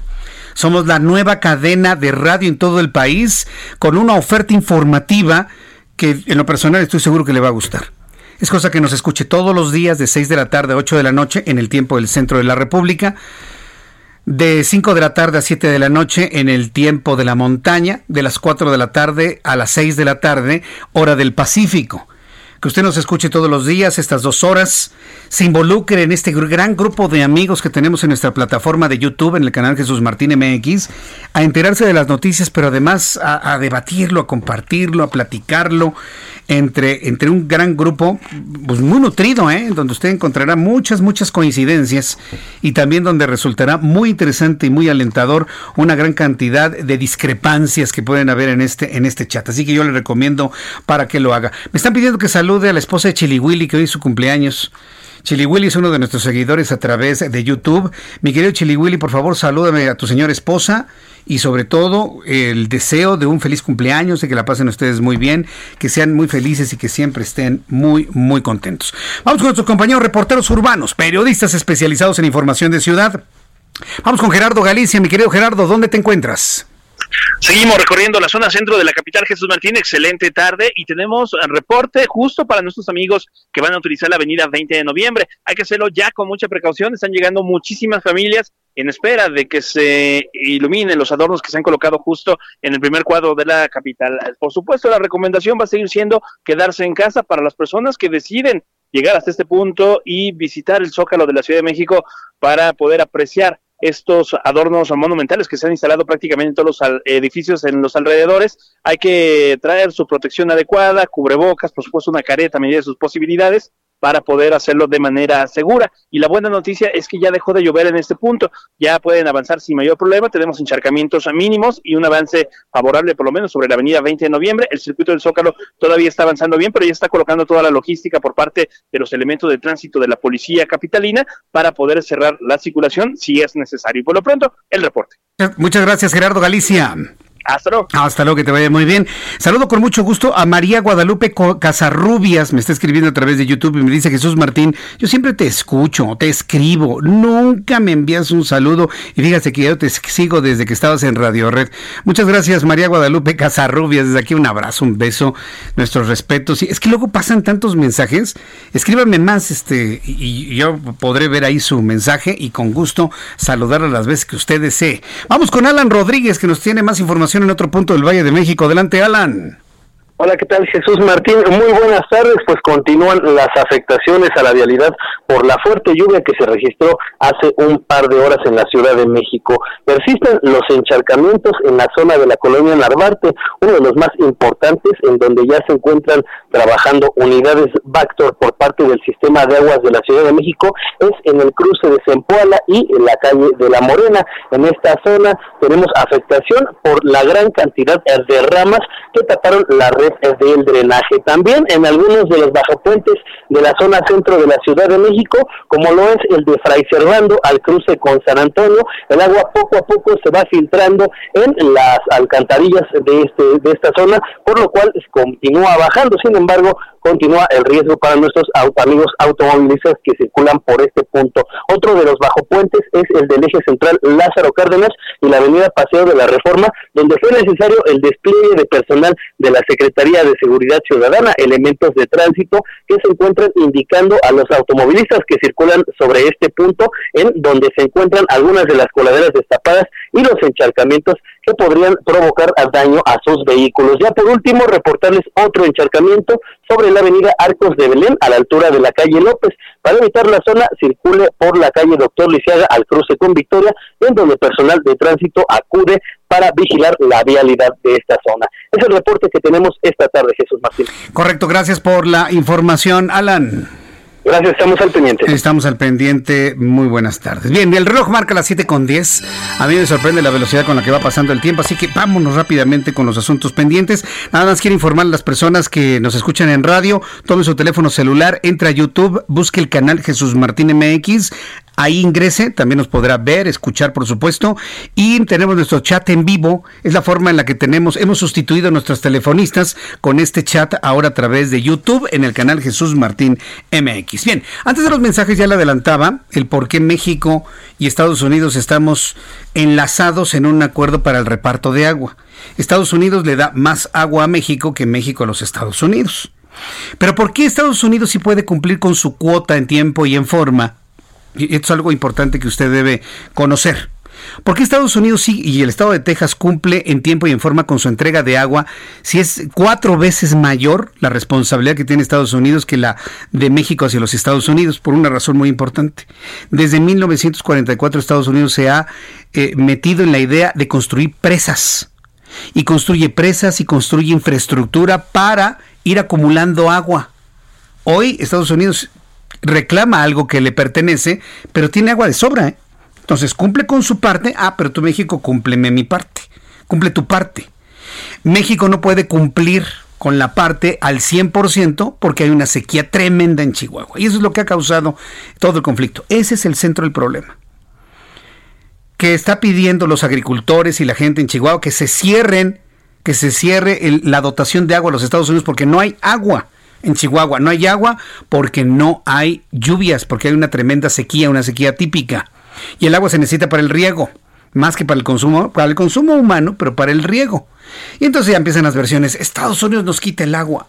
¿Cómo es posible que el único estado de desierto le tengan que entregar agua a los Estados Unidos? No es de que le tengan ni se le está robando nada, es el cumplimiento de un acuerdo firmado entre ambos países, punto. Y si México no puede cumplir es porque en su momento no cumplió tampoco con las acciones necesarias de acumulación de agua, con la construcción de infraestructura para ahorrar agua o para acumularla. Entonces, ¿la culpa de quién es? Es de México, ¿eh? De la Federación y de los gobiernos de Chihuahua de tiempo inmemorial. Bueno, el asunto estalló, las manifestaciones ahí está, hay enfrentamientos con la policía, la Guardia Nacional quiere defender la presa para que se pueda cumplir con el acuerdo, la gente no los deja, hay choques, enfrentamientos, hoy hay dos muertos por esos enfrentamientos. Porque la gente no quiere que se le entregue agua a los Estados Unidos, porque ¿cómo? Este país pobre y este desierto le va a entregar agua a los Estados Unidos. Señores, es la cumplimiento, el cumplimiento de un acuerdo. Si la idea es dejar de cumplir los acuerdos internacionales, la Carta Magna de nuestro país y las leyes locales, estamos verdaderamente perdidos. Es que no podemos. Ah, bueno, pues entonces hay que acogerse al artículo 9 del acuerdo firmado en el 44 dialogar con los Estados Unidos, pero no enfrentarse con la Guardia Nacional. Bueno, ¿qué ha pasado en las últimas horas? La Guardia Nacional puso a disposición de la Fiscalía de Chihuahua a 17 elementos de la corporación que son investigados por la muerte de una pareja de productores que participó en las protestas que derivaron en la toma de la presa La Boquilla. La están tomando con la idea de evitar que se le entregue el agua acordada a los Estados Unidos. Esto en el municipio de San Francisco de Conchos. La Guardia Nacional informó que personal de la Unidad de Asuntos Internos arribó ayer a Chihuahua para sumarse a las investigaciones y colaborar con las autoridades ministeriales y reitero que se mantiene una estrecha cooperación con las autoridades ministeriales del Estado y federal para el esclarecimiento de los hechos y eso incluye que el personal acuda a declarar cuando se le requiera. O sea, vea qué niveles ha subido el conflicto entre Estados Unidos y México por la entrega de agua. Hoy Andrés Manuel López Obrador, presidente de México, culpó a los exgobernadores de Chihuahua de engañar a la población y de organizar mítines como el registrado en la presa La Boquilla. O sea, para López Obrador todo es política. Este señor pero tenemos sentado ahí en una silla en Palacio Nacional en las mañanas y en su casa de Tlalpan, porque él no duerme en Palacio Nacional, se va a Tlalpan. Eh, piensa que todo en el país, todo, hay que tasarlo por la, parte política. Está mal, presidente, no todo es política. No todo es política. Este asunto transita por acuerdos internacionales y un problema climático que ni usted, ni Donald Trump, ni nadie hemos podido resolver. Entonces lo que se necesita es necesariamente, yo no sé si lo vieron en el acuerdo comercial, yo creo que no, ir a una revisión del acuerdo del 44. Ir a una revisión profunda del acuerdo del 44 porque el clima y el pronóstico del tiempo local ya no es el mismo de 1944 a este año 2021, definitivamente no. Y llegará el momento en el que tampoco Estados Unidos pueda cumplir con su cuota de agua a México, porque sepan, pueden acabar sus reservas de agua si no llueve y se mantiene la condición desértica en el lugar. Pero el presidente está con que el asunto es político, con que son sus adversarios, que lo quieren perjudicar, que es político electoral. Ay, ya ni la muele el presidente, todo es político. No puede ver algo desde el punto de vista climático en donde se tiene que hacer como líder una convocatoria al vecino, oye, tenemos un problema por el cambio climático. ¿Qué hacemos? Vamos a revisar el tratado, ¿no? Oye, no te puedo entregar el agua en este momento, dame chance, déjame ver qué presa te, puede entregar el agua, pero vamos a sentarnos a revisar el acuerdo. No hay liderazgo para hacer eso. ¿De verdad? Bueno, pues el presidente López Obrador comentó que esos políticos están utilizando el tema de la presa con fines político-electorales, además de tener intereses con relación al control y al manejo del agua. Híjole. No, no, qué, ganas de dividir de este señor. ¿Quiere escucharlo? Bueno, yo le advierto que se va a enojar, ¿eh? Se pensaba que era un meeting en la boquilla, en la presa, pero no, se van sobre la boquilla. Uno de ellos, de estos exgobernadores, se quedó, pero el otro sí se fue hasta donde estaba la Guardia Nacional. Fernando Baeza. Fernando Baeza. Y ahí entregan palos a la gente, eh, los arman y se van sobre... ¿Cree que puedan poner el video, presidente? La presa y actuó muy bien la Guardia, porque primero eran mucho más los manifestantes y ellos, aunque tenían armas, deciden no usar las armas y se salen todos. El, el encargado del operativo, el comandante de la zona, este, da la instrucción de que se retiren. Estamos pidiendo, bueno, desde ayer, que la Fiscalía lleve a cabo la investigación, pero completa, y que se conozca todo lo que sucedió, quién convocó a la movilización, quién toma la decisión de tomar la presa, este, la participación de estos eh, dirigentes y desde luego el castigo a quienes hayan cometido el crimen. ¿Cuál crimen? Bueno, o sea, sí el asesinato, pero el presidente no ve más allá de, de, de, de de que lo quieren fastidiar políticamente, no lo ve más allá, es, es un problema mucho más elevado y mucho más grave, presidente. No, no, no, no es un asunto de adversarios políticos. ¿Que está Fernando Baeza? Pues sí, está Fernando Baeza, pero eso qué, también a él lo rebasa el asunto. También a él lo rebasa. Estamos hablando de la falta de agua porque ha cambiado el clima en el planeta. Y luego esta visión chaparra de que los asuntos nada más son de carácter político. ¿En qué momento habló el presidente de cómo vamos a obtener más agua para cumplir con el acuerdo? ¿Qué tecnología hay para que pueda llover en el norte del país? ¿Qué tecnología atmosférica podemos tomar y llevar a cabo para que los sistemas ciclónicos que están en el Golfo de México puedan llegar a la parte norte o inclusive los del Pacífico? Nada de eso. Todo es político fastidia, de verdad fastidia, topa, topa la mente de todos. Hasta un asunto que tiene que ver con el cambio climático, que, que pasa evidentemente por la negligencia de anteriores gobiernos de no prever esto, porque estamos ante un problema en donde no hubo una previsión oportuna de lo que podría suceder si deja de llover aquí, cómo vamos a cumplir el acuerdo. Pero sobre todo, más importante aún, no hay un solo llamado, un solo compromiso una sola convocatoria. Yo espero que Marcelo Ebrard, secretario de Relaciones Exteriores, yo creo que ya lo vio, yo creo que ya lo notó. Inclusive hoy Roberto Roberto Velázquez, quien es el encargado de América del Norte de la Secretaría de Relaciones Exteriores, eh, tuvo que salir a medios y explicar, oiga, no, no, no, no nos están robando el agua, ni nosotros le estamos entregando nada por nada a los Estados Unidos, es el cumplimiento de un contrato. Yo creo que ya lo tienen en la órbita, ya lo tienen en el radar para poder entrar en un proceso de negociación y una revisión urgente al acuerdo de 1944 de reparto de aguas en el norte del país. Porque aparte no es la primera vez que ocurre, ¿eh? Aparte, no es la primera vez que ocurre. Ya, ya, ya, ya, habíamos tenido problemas de esta índole hace 10 o 15 años, yo recuerdo. Uno de los años más secos del siglo pasado fue 1998 y fue precisamente entre el 98 y el 2000 que hubo también ese tipo de problemas en cuanto al cumplimiento de los repartos de agua en el norte de México. Entonces, no es un asunto nada más político, es un asunto que transita algo que nos rebasa a todos como humanidad. Está cambiando el clima, ha dejado de llover y si esto le suma la falta de previsión mexicana y no tener infraestructura para acumular agua, no, pues entonces el asunto se vuelve mucho, mucho más complejo. Falta autocrítica, presidente López Obrador, se lo digo en la mejor de las lides. ¿eh? Falta una gran dosis de autocrítica Usted está ahí para resolver los asuntos, está ahí para resolver los problemas, pero siguen funcionando todos, ¿eh? Como si fueran candidatos de la oposición. Hoy pasó precisamente.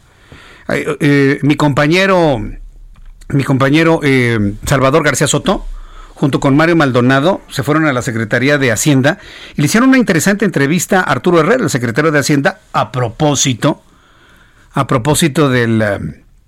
Eh, de la entrega del paquete económico. Interesante, va fluyendo el asunto del endeudamiento, el endeudamiento, el asunto del, eh, eh, de los impuestos, la ley de ingresos, el presupuesto de ingresos, el gasto programable, el gasto etiquetado, todo muy bien, todo muy, muy, muy bien, muy bien planteado pero sobre todo cuando entraron al tema de petróleos mexicanos como uno de los motores que puedan generar eh, una cantidad importante de dólares precisamente para el funcionamiento del país. Lo que dijo Arturo Herrera fue monumental y fue dramático. Dice, si Pemex estuviese mejor manejado, tendríamos otra empresa y tendríamos otras posibilidades. Si Pemex estuviese bien manejado. Se criticó al actual director de Pemex. No a Emilio Lozoya, ni al de la administración de Felipe Calderón, ni a otros directores de Pemex. No, criticó al actual. Él considera que hoy por hoy no está bien manejado Petróleos Mexicanos. Para mí esa fue la nota.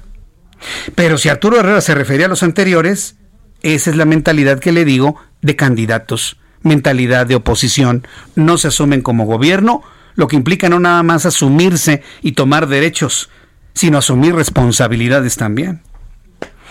Son las 7.22, las 7.22 horas del centro de la República Mexicana. Después de los mensajes, después de los mensajes voy a platicar con Héctor Márquez Pitol. Él es director de Relaciones Institucionales de Manpower, del grupo Manpower. Sobre todo porque, bueno, ya que eh, entramos al tema del presupuesto y sobre todo con esta interesante entrevista que usted puede leer eh, como primera nota, bueno, está en la página 25 de nuestra edición impresa del Heraldo de México el día de hoy. Eh, a la luz del nuevo presupuesto y a la luz de las condiciones económicas para el año que entra, en donde debo reconocer que Arturo Herrera está muy aterrizado. Hablar del 4.5% de crecimiento desde el derrumbe económico de donde vamos a arrancar el año que entra no significa estar ni siquiera cerca de los niveles de crecimiento del año 2019. ¿Cómo le va a ir a las empresas? ¿Cómo les va a ir, eh, sobre todo a los trabajadores como usted y como yo, a quienes están buscando empleo? ¿Cuáles son las expectativas al cierre del año? Y sobre todo, ¿cómo va a arrancar eh, en materia de empleo el año 2021? Eso se lo tendré después de los anuncios aquí en el Heraldo Radio. Y, le, invito, le, invito para que me siga y sobre todo para que me escriba. escriba. Gracias, Carra. Dice un excelente análisis, requiere conocimiento y un excelente periodista. Muchas gracias por el comentario. Luis Bautista, pobres reporteros, están tan temprano para lo que dicen y hace el señor presidente. Ay, sí le iba a comentar eso. A, mí la verdad me, me da mucha pena, mucha, mucha, mucha pena, porque bueno, hay diferentes generaciones de periodistas, ¿no? De los periodistas que, salieron a las calles, que buscaron notas, los que lo hicimos poco, porque yo, yo trabajé en calle muy poco, pero estuve más en el área de producción y más en la presentación de la información, en la investigación misma. Eh, sea el área que sea, a mí me da mucha, mucha, pena ver a los reporteros más jóvenes diciéndole al presidente, ¿puede poner el video, presidente? Casi, casi, le pulo los zapatos, presidente. No puede ser, jóvenes, chavos tengan una capacidad de cuestionamiento por, lo menos un poco más, más aguda, ¿no? Sean más asertivos, cuestionen más al presidente de la República. Porque eso no, no habla bien de esta profesión. Yo no le llamo oficio, es una profesión, porque tenemos que estarnos profesionalizando todo el tiempo, todo el tiempo. Hubo quien decía que esto es un oficio. No, no, no es un oficio.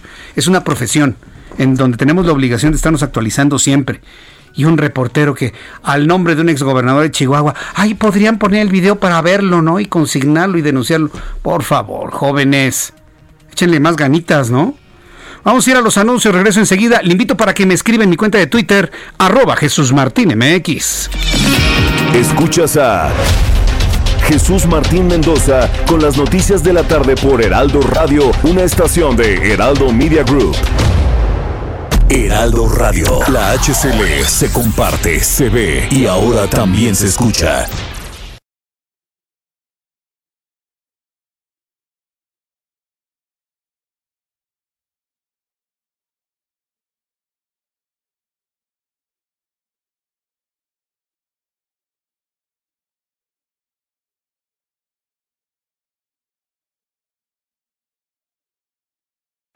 Heraldo Radio. La HCL se comparte, se ve y ahora también se escucha. Escucha las noticias de la tarde con Jesús Martín Mendoza. Regresamos. Son las 7.28, las 7.28 del centro de la República Mexicana. Hay personas que están atrapados en el tránsito de la autopista Peñón-Texcoco en esta recta, ¿no? Que tiene una caseta que lo lleva directamente a Texcoco, que sale de la zona de Aragón, en la Peñón Texcoco, está completamente detenido. Hay un accidente, fíjese, hay un accidente más allá de la de la presa Nabor Carrillo, cuando usted pasa a la presa Nabor Carrillo, antes de llegar a Texcoco hay un accidente, hay muertos, fíjese. Es, es grave el accidente, por eso hay todo este retraso en la vialidad. Con José Arturo García, a ver si tenemos un informe con José Arturo un poco más adelante, para que nos diga cómo está la situación ahí en la Peñón Texcoco. Tengo la vía telefónica a Héctor Márquez Pitol, director de Relaciones Institucionales de Manpower Group. Estimado Héctor Márquez, me da mucho gusto saludarlo. Bienvenido, muy buenas tardes. ¿Cómo estás, Jesús Martín? Muy buenas noches, qué gusto. Gracias por tomar la llamada telefónica del Heraldo Radio. Pues preguntarle cómo ven las expectativas de empleo para el año que entra, ahora que ya estamos hablando de ley de ingresos, presupuesto de egresos, que ya se visualiza de alguna manera cómo nos va a tratar el 2021. ¿Ustedes cómo lo ven en materia de empleo para los trabajadores? Cómo no, con mucho gusto. Mira, nosotros hacemos una encuesta cada trimestre y precisamente es lo que quiero comentar ahorita contigo, con tu auditorio, los resultados para este resto del año y cómo empezará el próximo. Eh, bueno, como sabes, eh, el presidente ya en estos días dijo que para el mes de agosto se espera una creación de empleos de alrededor de 93 mil. Eh, esto seguramente va a ser así, aunque la publicación se espera en el IMSS este fin de semana. Sí. Entonces, si, si están estos datos, el número que tendremos neto al iniciar septiembre es que llevamos perdidos en el año uh, 834 mil empleos. Formales, ¿no? Acumulada. 834 mil empleos formales dados de alta en el Seguro sí. Social. Exactamente, hablando del empleo registrado en el IMSS. Sí, todavía del completo del país nos faltan muchos más millones. Pero entonces, el, ¿qué, va a ocurrir? Que los próximos meses, digamos el mismo septiembre, octubre, noviembre, son tres meses en donde seguramente vamos a seguir con generación de empleo. Sin embargo, para el mes de diciembre, todos los años se pierden alrededor de 400 mil. Esto es porque, te pongo tres ejemplos rápidos, escuelas, pues por ahí del día 15 a más tardar, ya mandan a todo mundo de vacaciones, incluyendo maestros y administrativos. En las fábricas también las cierran, hacen mantenimiento y despiden al personal. Y el personal que normalmente se contrata en otros años para promover ventas en tiendas departamentales y todo esto. Entonces, históricamente diciembre es un mes en que se destruye alrededor de 400 mil. Por lo tanto, lo que se va a generar ahorita de empleo en estos tres meses, septiembre, octubre, noviembre, se terminará perdiendo en diciembre y pues nos vamos a quedar el año como ahorita, o sea, alrededor de 800 mil empleos serán los el número neto de pérdida de empleos de este año. ¿A, a qué voy, eh, Jesús Martín? Que, eh, bueno, vamos a ver es que hay sectores que se están ya recuperando muy bien porque eh, volvieron a abrir, como es el caso de todo lo que es transformación o manufactura, también construcción, van muy bien, se están recuperando, inclusive podríamos decir que el sector de lo que es eh, agricultura y pesca para fin de año también estará mejorando, pero hay otros sectores que, que definitivamente les va a tomar mucho más tiempo, que es eh, todo lo relacionado con servicios, incluyendo ahí restaurantes, hoteles eh, y precisamente trabajadores que están promoviendo ventas en, en tiendas departamentales y autoservicios. Entonces, todo el sector servicios no, no se recupera este año, se estará recuperando hasta el próximo. Y entonces, para regresar a, a tener el pleno empleo que teníamos antes de la pandemia, pues todavía nos va a tomar eh, otro trimestre más para allá del 2020 y entonces estaremos viendo por allá de la primavera del 21 eh, los números que ya teníamos antes en el IMSS. Bien, a Y mí pues ese es el panorama. Eh, Sí, y en ese, en ese escenario, en ese panorama, a mí en lo personal me, me parecen pocos la pérdida de 834 mil empleos, sobre todo porque hemos revisado eh, eh, numeralia, ¿no? Que han hecho otras entidades. Digo, no digo que las, que eh, las de ustedes estén mal, pero hay, seguramente hay algún dato que no se está tomando en cuenta, porque hay quienes hablan de millones de empleos y muchos más millones si sumamos a los informales. Es decir, eh, y sobre todo si hablamos de una pérdida del crecimiento del Producto Interno Bruto que rondará entre el 10 y el 13%. Hablaba Arturo Herrera que del 8%, pero los analistas financieros independientes hablan de entre un 10 y un 13%. Bueno, pues esta cantidad de empleos perdidos, pues eh, costará mucho trabajo el volverlos a emplear en algún momento, ¿no? Este Héctor Márquez. Sí, es correcto. Mira, del, del, en total, el número que publicó el INEGI fue que se perdieron 12 millones y medio.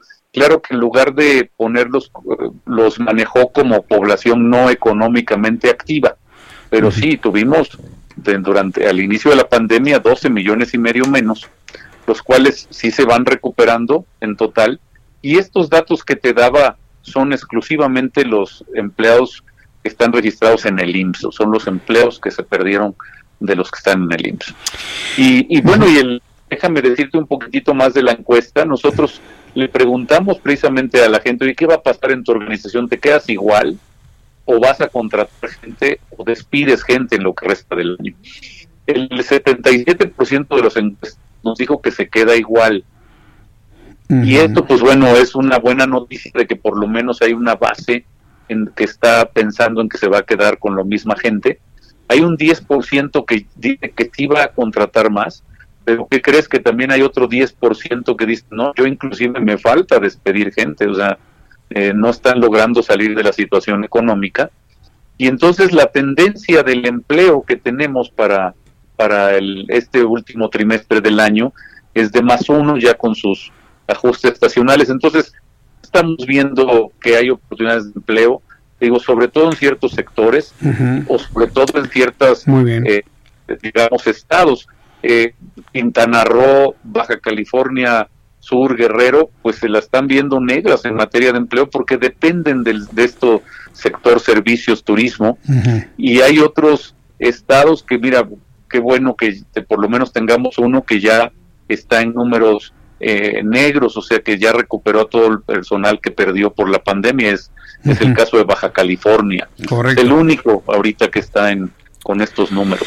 Bien, eh, entonces pues Sí. Sí, es que quiero preguntarle, Héctor Márquez, porque hay personas que me están preguntando en este momento que dónde se puede consultar esta encuesta, dónde se pueden conocer para que el público ya con su tiempo pueda de alguna manera ir profundizando sobre los datos que nos está dando a conocer de los resultados de esta encuesta.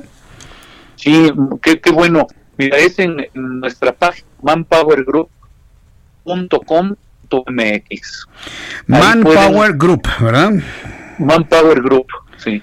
Todo junto obviamente punto com punto mx, y ahí van a poder entrar a ver detalle de la encuesta de por sectores, por tamaños de empresas, por eh, regiones, muy interesante y, y lo que tenemos en conclusión es eso, que hay sectores que afortunadamente ya se están recuperando muy bien, pero hay otros que todavía no, no están saliendo adelante y, y es obvio si, si, no han abierto todos restaurantes, hoteles, etcétera. Correcto. Héctor Márquez, yo agradezco mucho estos minutos de comunicación con el Heraldo Radio, muy atentos de los resultados de esta encuesta y vamos viendo cómo, cómo va descendiendo y va aterrizando este año 2020 y para ir visualizando el siguiente ciclo. Muchísimas gracias por este tiempo, Héctor. Jesús Martín, me dio gusto platicar contigo. Un Igualmente, fuerte abrazo. Es Héctor Márquez Pitol, director de Relaciones Institucionales de Manpower Group, www manpowergroup.com.mx. Ahí están los datos de la encuesta, sobre todo para los especialistas en relaciones eh, institucionales o eh, relaciones laborales en su empresa. Yo creo que estos datos son de mucha, mucha, mucha utilidad. El reloj marca las 7.37. Tengo en la línea telefónica, súbale el volumen a su radio, al gobernador constitucional del estado de Colima, José Ignacio Peralta, a quien le agradezco estos minutos de comunicación con el Heraldo Radio. Estimado gobernador, ¿cómo le va? Bienvenido, gusto en saludarlo. Gracias, Jesús Martín. Me hago saludarte. Muy buenas noches. A tus órdenes. Saludo a quienes nos escuchan. Muy buenas tardes, noches. En este momento lo están escuchando en la frecuencia del 104.5 de FM en la ciudad de Colima, emisora que ya inauguramos en la ciudad de Colima y que, bueno, pues me da mucho gusto presentársela porque estas entrevistas y estos comentarios llegan precisamente a todos sus gobernados, gobernador Peralta. Y mire que anduvimos precisamente allá en Colima el día que andaba usted allá en Chihuahua con todo este asunto de la Alianza Federalista Cuéntenos, por favor, díganos, ¿estaba usted al 100% convencido de pertenecer a este grupo de 10 gobernadores que finalmente salieron de Conago? ¿Cuál fue su posición concreta, señor gobernador? A ver, bueno, yo eh, creo que hay dos momentos, interpreto correctamente la pregunta. Para pertenecer a este grupo se une cada quien de manera unilateral, es un tema voluntario. Yo empecé a acudir, a asistir a estas reuniones en mayo. Eh, básicamente el, origen que da eh, pie pues a estas reuniones es un tema relacionado con el COVID, con el combate a la pandemia, es un tema de salud, es un tema pues que, que nos une, que nos lleva a compartir experiencias, etcétera eh, para hacerle frente a este tema tan complejo que es nuevo, que llega de fuera y que pues hay que resolverlo, hay que entrarle, ¿no? Eh, el segundo momento es, bueno, cuando se toman decisiones, ciertamente el grupo empieza pues a mejorar, digamos, a, a, meter temas en la agenda que van más allá de lo que originalmente nos unió, que es el tema de salud. Y empezamos a ver temas como el pacto fiscal, temas ambientales, temas eh, de carácter federalista que nos atañen o que nos competen a todos los gobernadores, ¿no? Y ahí es donde eh, se da la reflexión en el tema de la CONAGO. Nosotros hemos venido pidiéndole al señor presidente un, un diálogo, eh, una reunión. Eh, hay muchas cartas donde se le pide al presidente que nos reciba. Finalmente se da la reunión en la CONAGO el 19 de agosto en, San Luis Potosí. Y de ahí salen los gobernadores, cada quien con su opinión, en relación a si la CONAGO pues está sirviendo con los objetivos a los objetivos para los cuales fue creada, que es eh, fortalecer un diálogo federalista. Y, bueno, pues se hace toda una reflexión. Yo te quiero decir que la decisión que anunciamos los gobernadores de esta alianza el lunes pasado no es una decisión eh, no reflexionada, es una decisión que se analizó durante, no sé, dos, tres semanas desde que pasó la CONAGO el 19 de agosto, en donde había, sí, diferentes posturas, yo incluso llegué a declarar que debíamos hacer un intento por preservar la CONAGO. Eh, sí hay problemas, sí reconozco que tiene problemas, pero creía que valía la pena hacer el intento de preservarla. No, finalmente se hace todo un análisis eh, y se toma una decisión ya unánime de que lo que más eh, conviene o de lo que procede pues es eh, dejarla con agua, en entendido de que no sigue, pues, digamos, sirviendo a los objetivos para los cuales fue creada. Entonces, eh, podríamos pensar que va a haber dos fuerzas o dos esfuerzos de gobernadores para poder de alguna manera eh, abordar las principales preocupaciones, los 22 de la CONAGO y los 10 ahora de la Alianza Federalista a la cual usted pertenece. Pues son agrupaciones plurales, ahí hay de todos los partidos, eh, son agrupaciones que no tienen un carácter partidista, y bueno, pues eh, el, el, ACONAGO está, existirá bajo las condiciones que prevalezcan. Nosotros ya no tendríamos ahí pues, mucha opinión y nosotros seguiremos haciendo nuestro esfuerzo en las reuniones que hemos llevado a cabo, definiendo una agenda federalista, una agenda nacional, una, una agenda compartida y buscando los conductos, los canales de diálogo con el gobierno federal para poder avanzar precisamente en ejecución de dicha agenda. correcto. Bueno, ahora que ya se encuentran dentro de este grupo, por cierto, mediáticamente muy, muy visible, pues me obliga a preguntarle, señor gobernador, estoy conversando con José, José Ignacio Peralta, gobernador constitucional de Colima, preguntarle cómo le fue en el reparto de los recursos federalizados a la luz del nuevo paquete que ya fue entregado al, al Poder Legislativo. ¿Qué primera impresión tiene y cómo le fue a Colima en este tema? Bueno, eh, hay todo un análisis que se está haciendo, el paquete apenas se entregó hace un par de días, el paquete es, complejo, eh, es amplio, es, profundo, eh, además, bueno, pues todavía tiene que pasar por toda la parte legislativa, este es el proyecto que envía el, el, gobierno de la República, el gobierno de México al Congreso de la Unión, en donde cada estado pues está viendo cómo le fue, ¿no? Nosotros tenemos ya varios años en donde hemos visto pues una... Eh, disminución, una tendencia eh, en términos reales a la baja, eh, y cuando se presentan incrementos, pues realmente son incrementos eh, muy pequeños, ¿no? Sí hay una preocupación, se ha caído la obra pública, hemos visto ya bajas muy importantes de inversión federal en diferentes rubros, no solamente en la parte de infraestructura, sino también en otros programas como pueden ser los apoyos al campo, el tema de la infraestructura hidráulica, la promoción, en fin, eh, hay preocupaciones, las hemos externado y lo vamos a seguir haciendo. Hay que recordar que nuestro objetivo como gobernadores pues es atender a nuestros gobernados dentro de nuestras entidades federativas porque esa es nuestra obligación constitucional y lo único que queremos es tener pues el refaccionamiento necesario para poder hacer frente a esta responsabilidad. Correcto.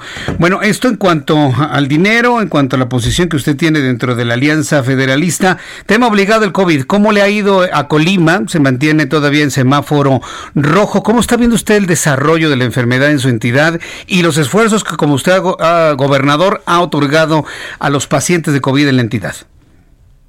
Bueno, tenemos eh, las ocupaciones hospitalarias, eh, tanto en términos generales como la ocupación de infraestructura que tiene ventilado, es decir, lo que viene siendo los cuidados intensivos, eh, pues que no ha superado del 50-60%, ya lo hemos visto un poquito a la baja, tenemos ya algunos porcentajes que andan por el 40%, eh, somos el estado con uno de los estados con el menor número de decesos por COVID-19, y fuimos el último entrado en, estado en abandonar el verde, mientras que todo el país estaba ya en naranjas y rojo, nosotros íbamos en verde, y bajo esa misma eh, lógica, pues somos el último estado en abandonar el rojo una vez que llegamos a la cima. No, ya creo que estamos básicamente tocando el pico, nosotros pues estamos siendo víctimas de nuestro propio éxito, por eso eh, eh, fuimos los últimos en salir del rojo, porque logramos aplanar la curva y en ese sentido pues se alargó eh, más tiempo eh, lo que viene siendo pues la semaforización en, el tema del rojo. No, ya vamos a irnos al anaranjado. Eh, sin embargo, bueno, pues también hay que recordar que la semaforización pues es un indicador que orienta la política pública, que no es obligatorio su cumplimiento, simplemente da señales y orienta lo que se debe de hacer. Eh, algunas de las acciones que se han venido implementando ya desde hace algunas semanas son características más del color naranja, de tal manera que el ya estar ahí, pues básicamente confirma eh, mucha de la movilidad que ya tenemos en el Estado.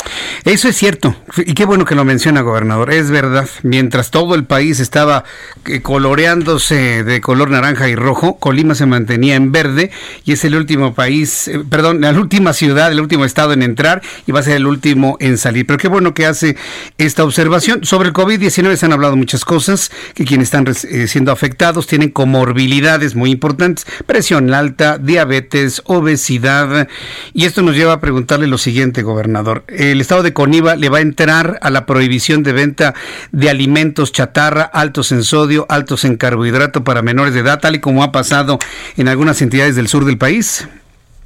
Bueno, si bien es cierto que esta es una decisión que le corresponde al legislativo, eh, mi postura personal, y en ese sentido estamos trabajando con los diputados, es que el problema es real, para empezar, sí tenemos un problema de obesidad infantil, en segundo lugar, que se debe de resolver de fondo integral. Esto no se puede hacer por decreto ni aprobando eh, cuestiones legislativas. Se tiene que hacer todo un diseño de política pública para culturizar, eh, que hagan que hagan más ejercicios, que tengan mejores hábitos alimenticios, etcétera, y que sí se pueda trabajar en algún decreto que eh, vaya pues siendo parte de esta política integral y que busque más que una noticia sensacionalista o una fotografía, pues realmente buscar y cumplir con el objetivo de atacar este problema de obesidad infantil.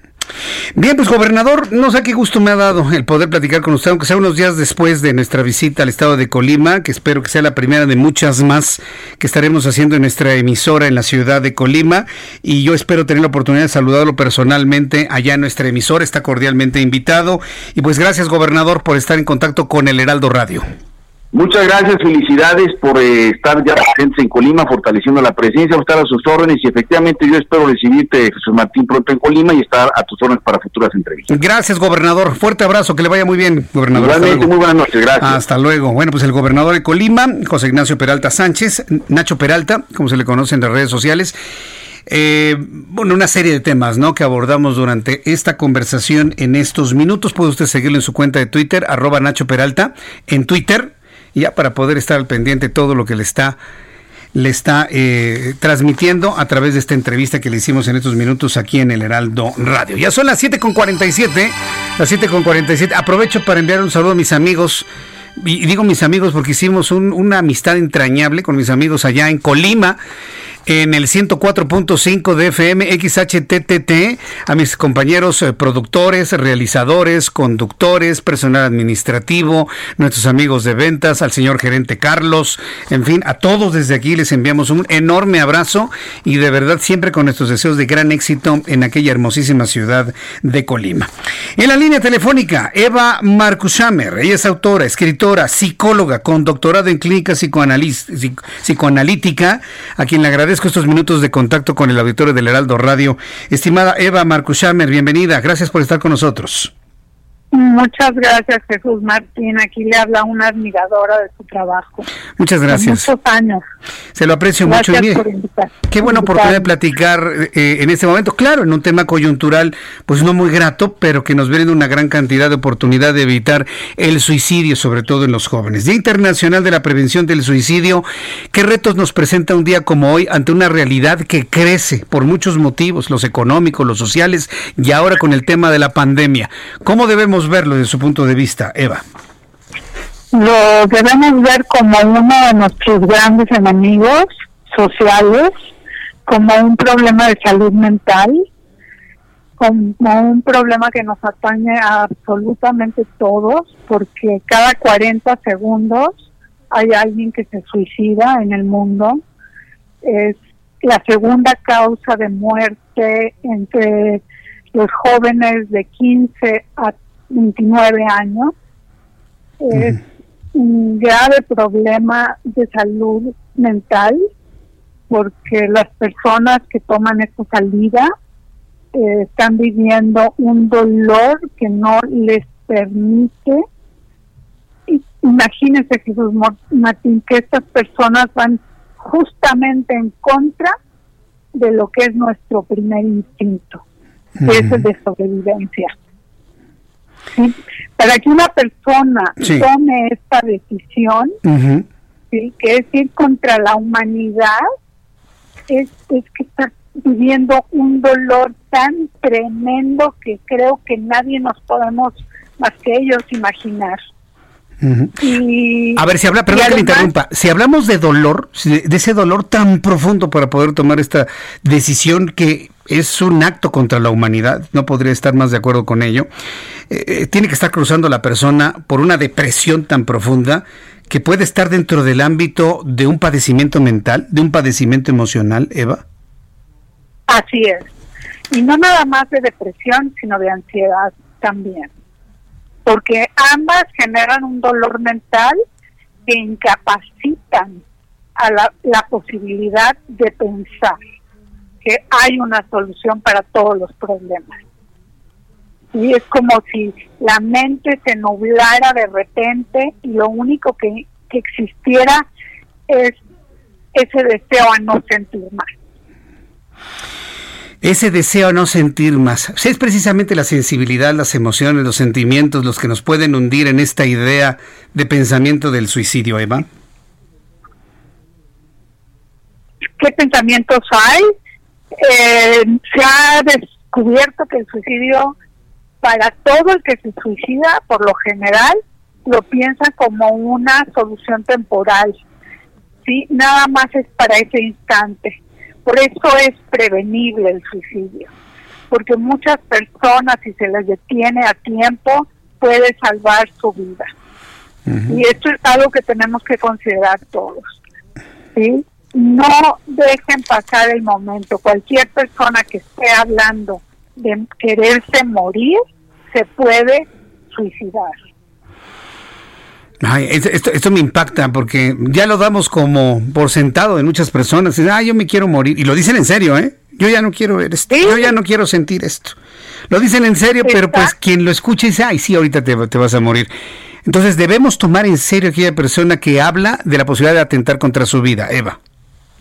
Definitivamente, definitivamente.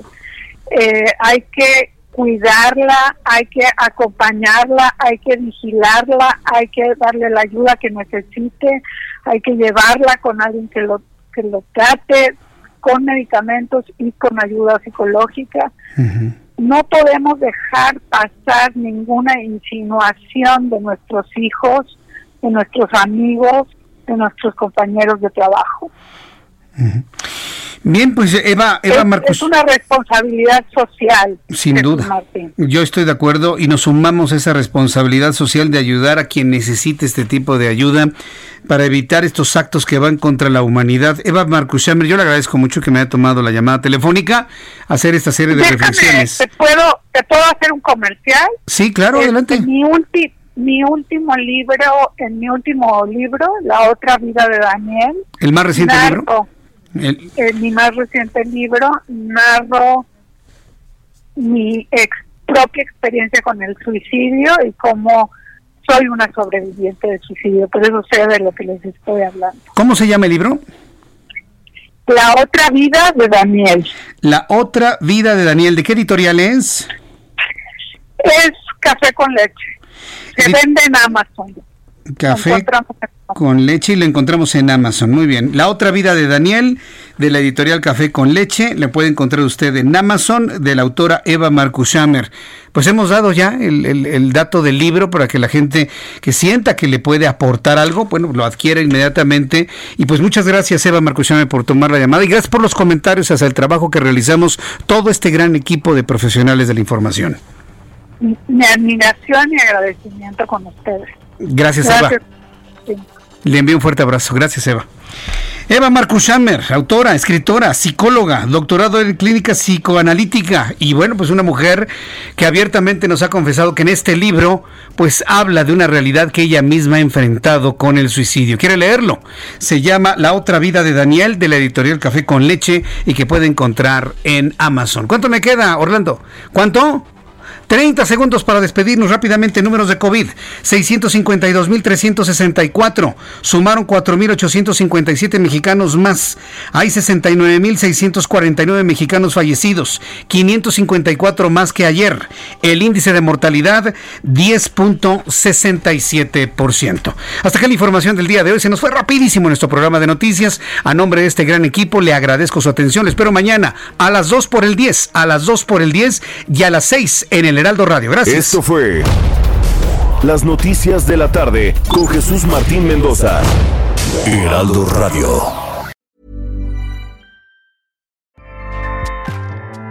ACAST powers the world's best podcasts. Here's a show that we recommend. The Real Housewives is a guilty pleasure for most, but if you're looking to not feel guilty about that pleasure, tune in to Everything Iconic with me, Danny Pellegrino, where I break down all the messy moments and behind the scenes antics of Bravo's popular franchise. And on Everything Iconic, I also interview celebrity guests like Kelly Ripa, Kiki Palmer, Drew Barrymore, Cameron Diaz, and more about their guilty pleasures, their past work, and so much more. So if you're pop culture obsessed and find yourself watching way too much reality TV like me, tune in to Everything Iconic with Danny Pellegrino wherever you listen to podcasts. ACAST helps creators launch, grow, and monetize their podcasts everywhere. ACAST.com.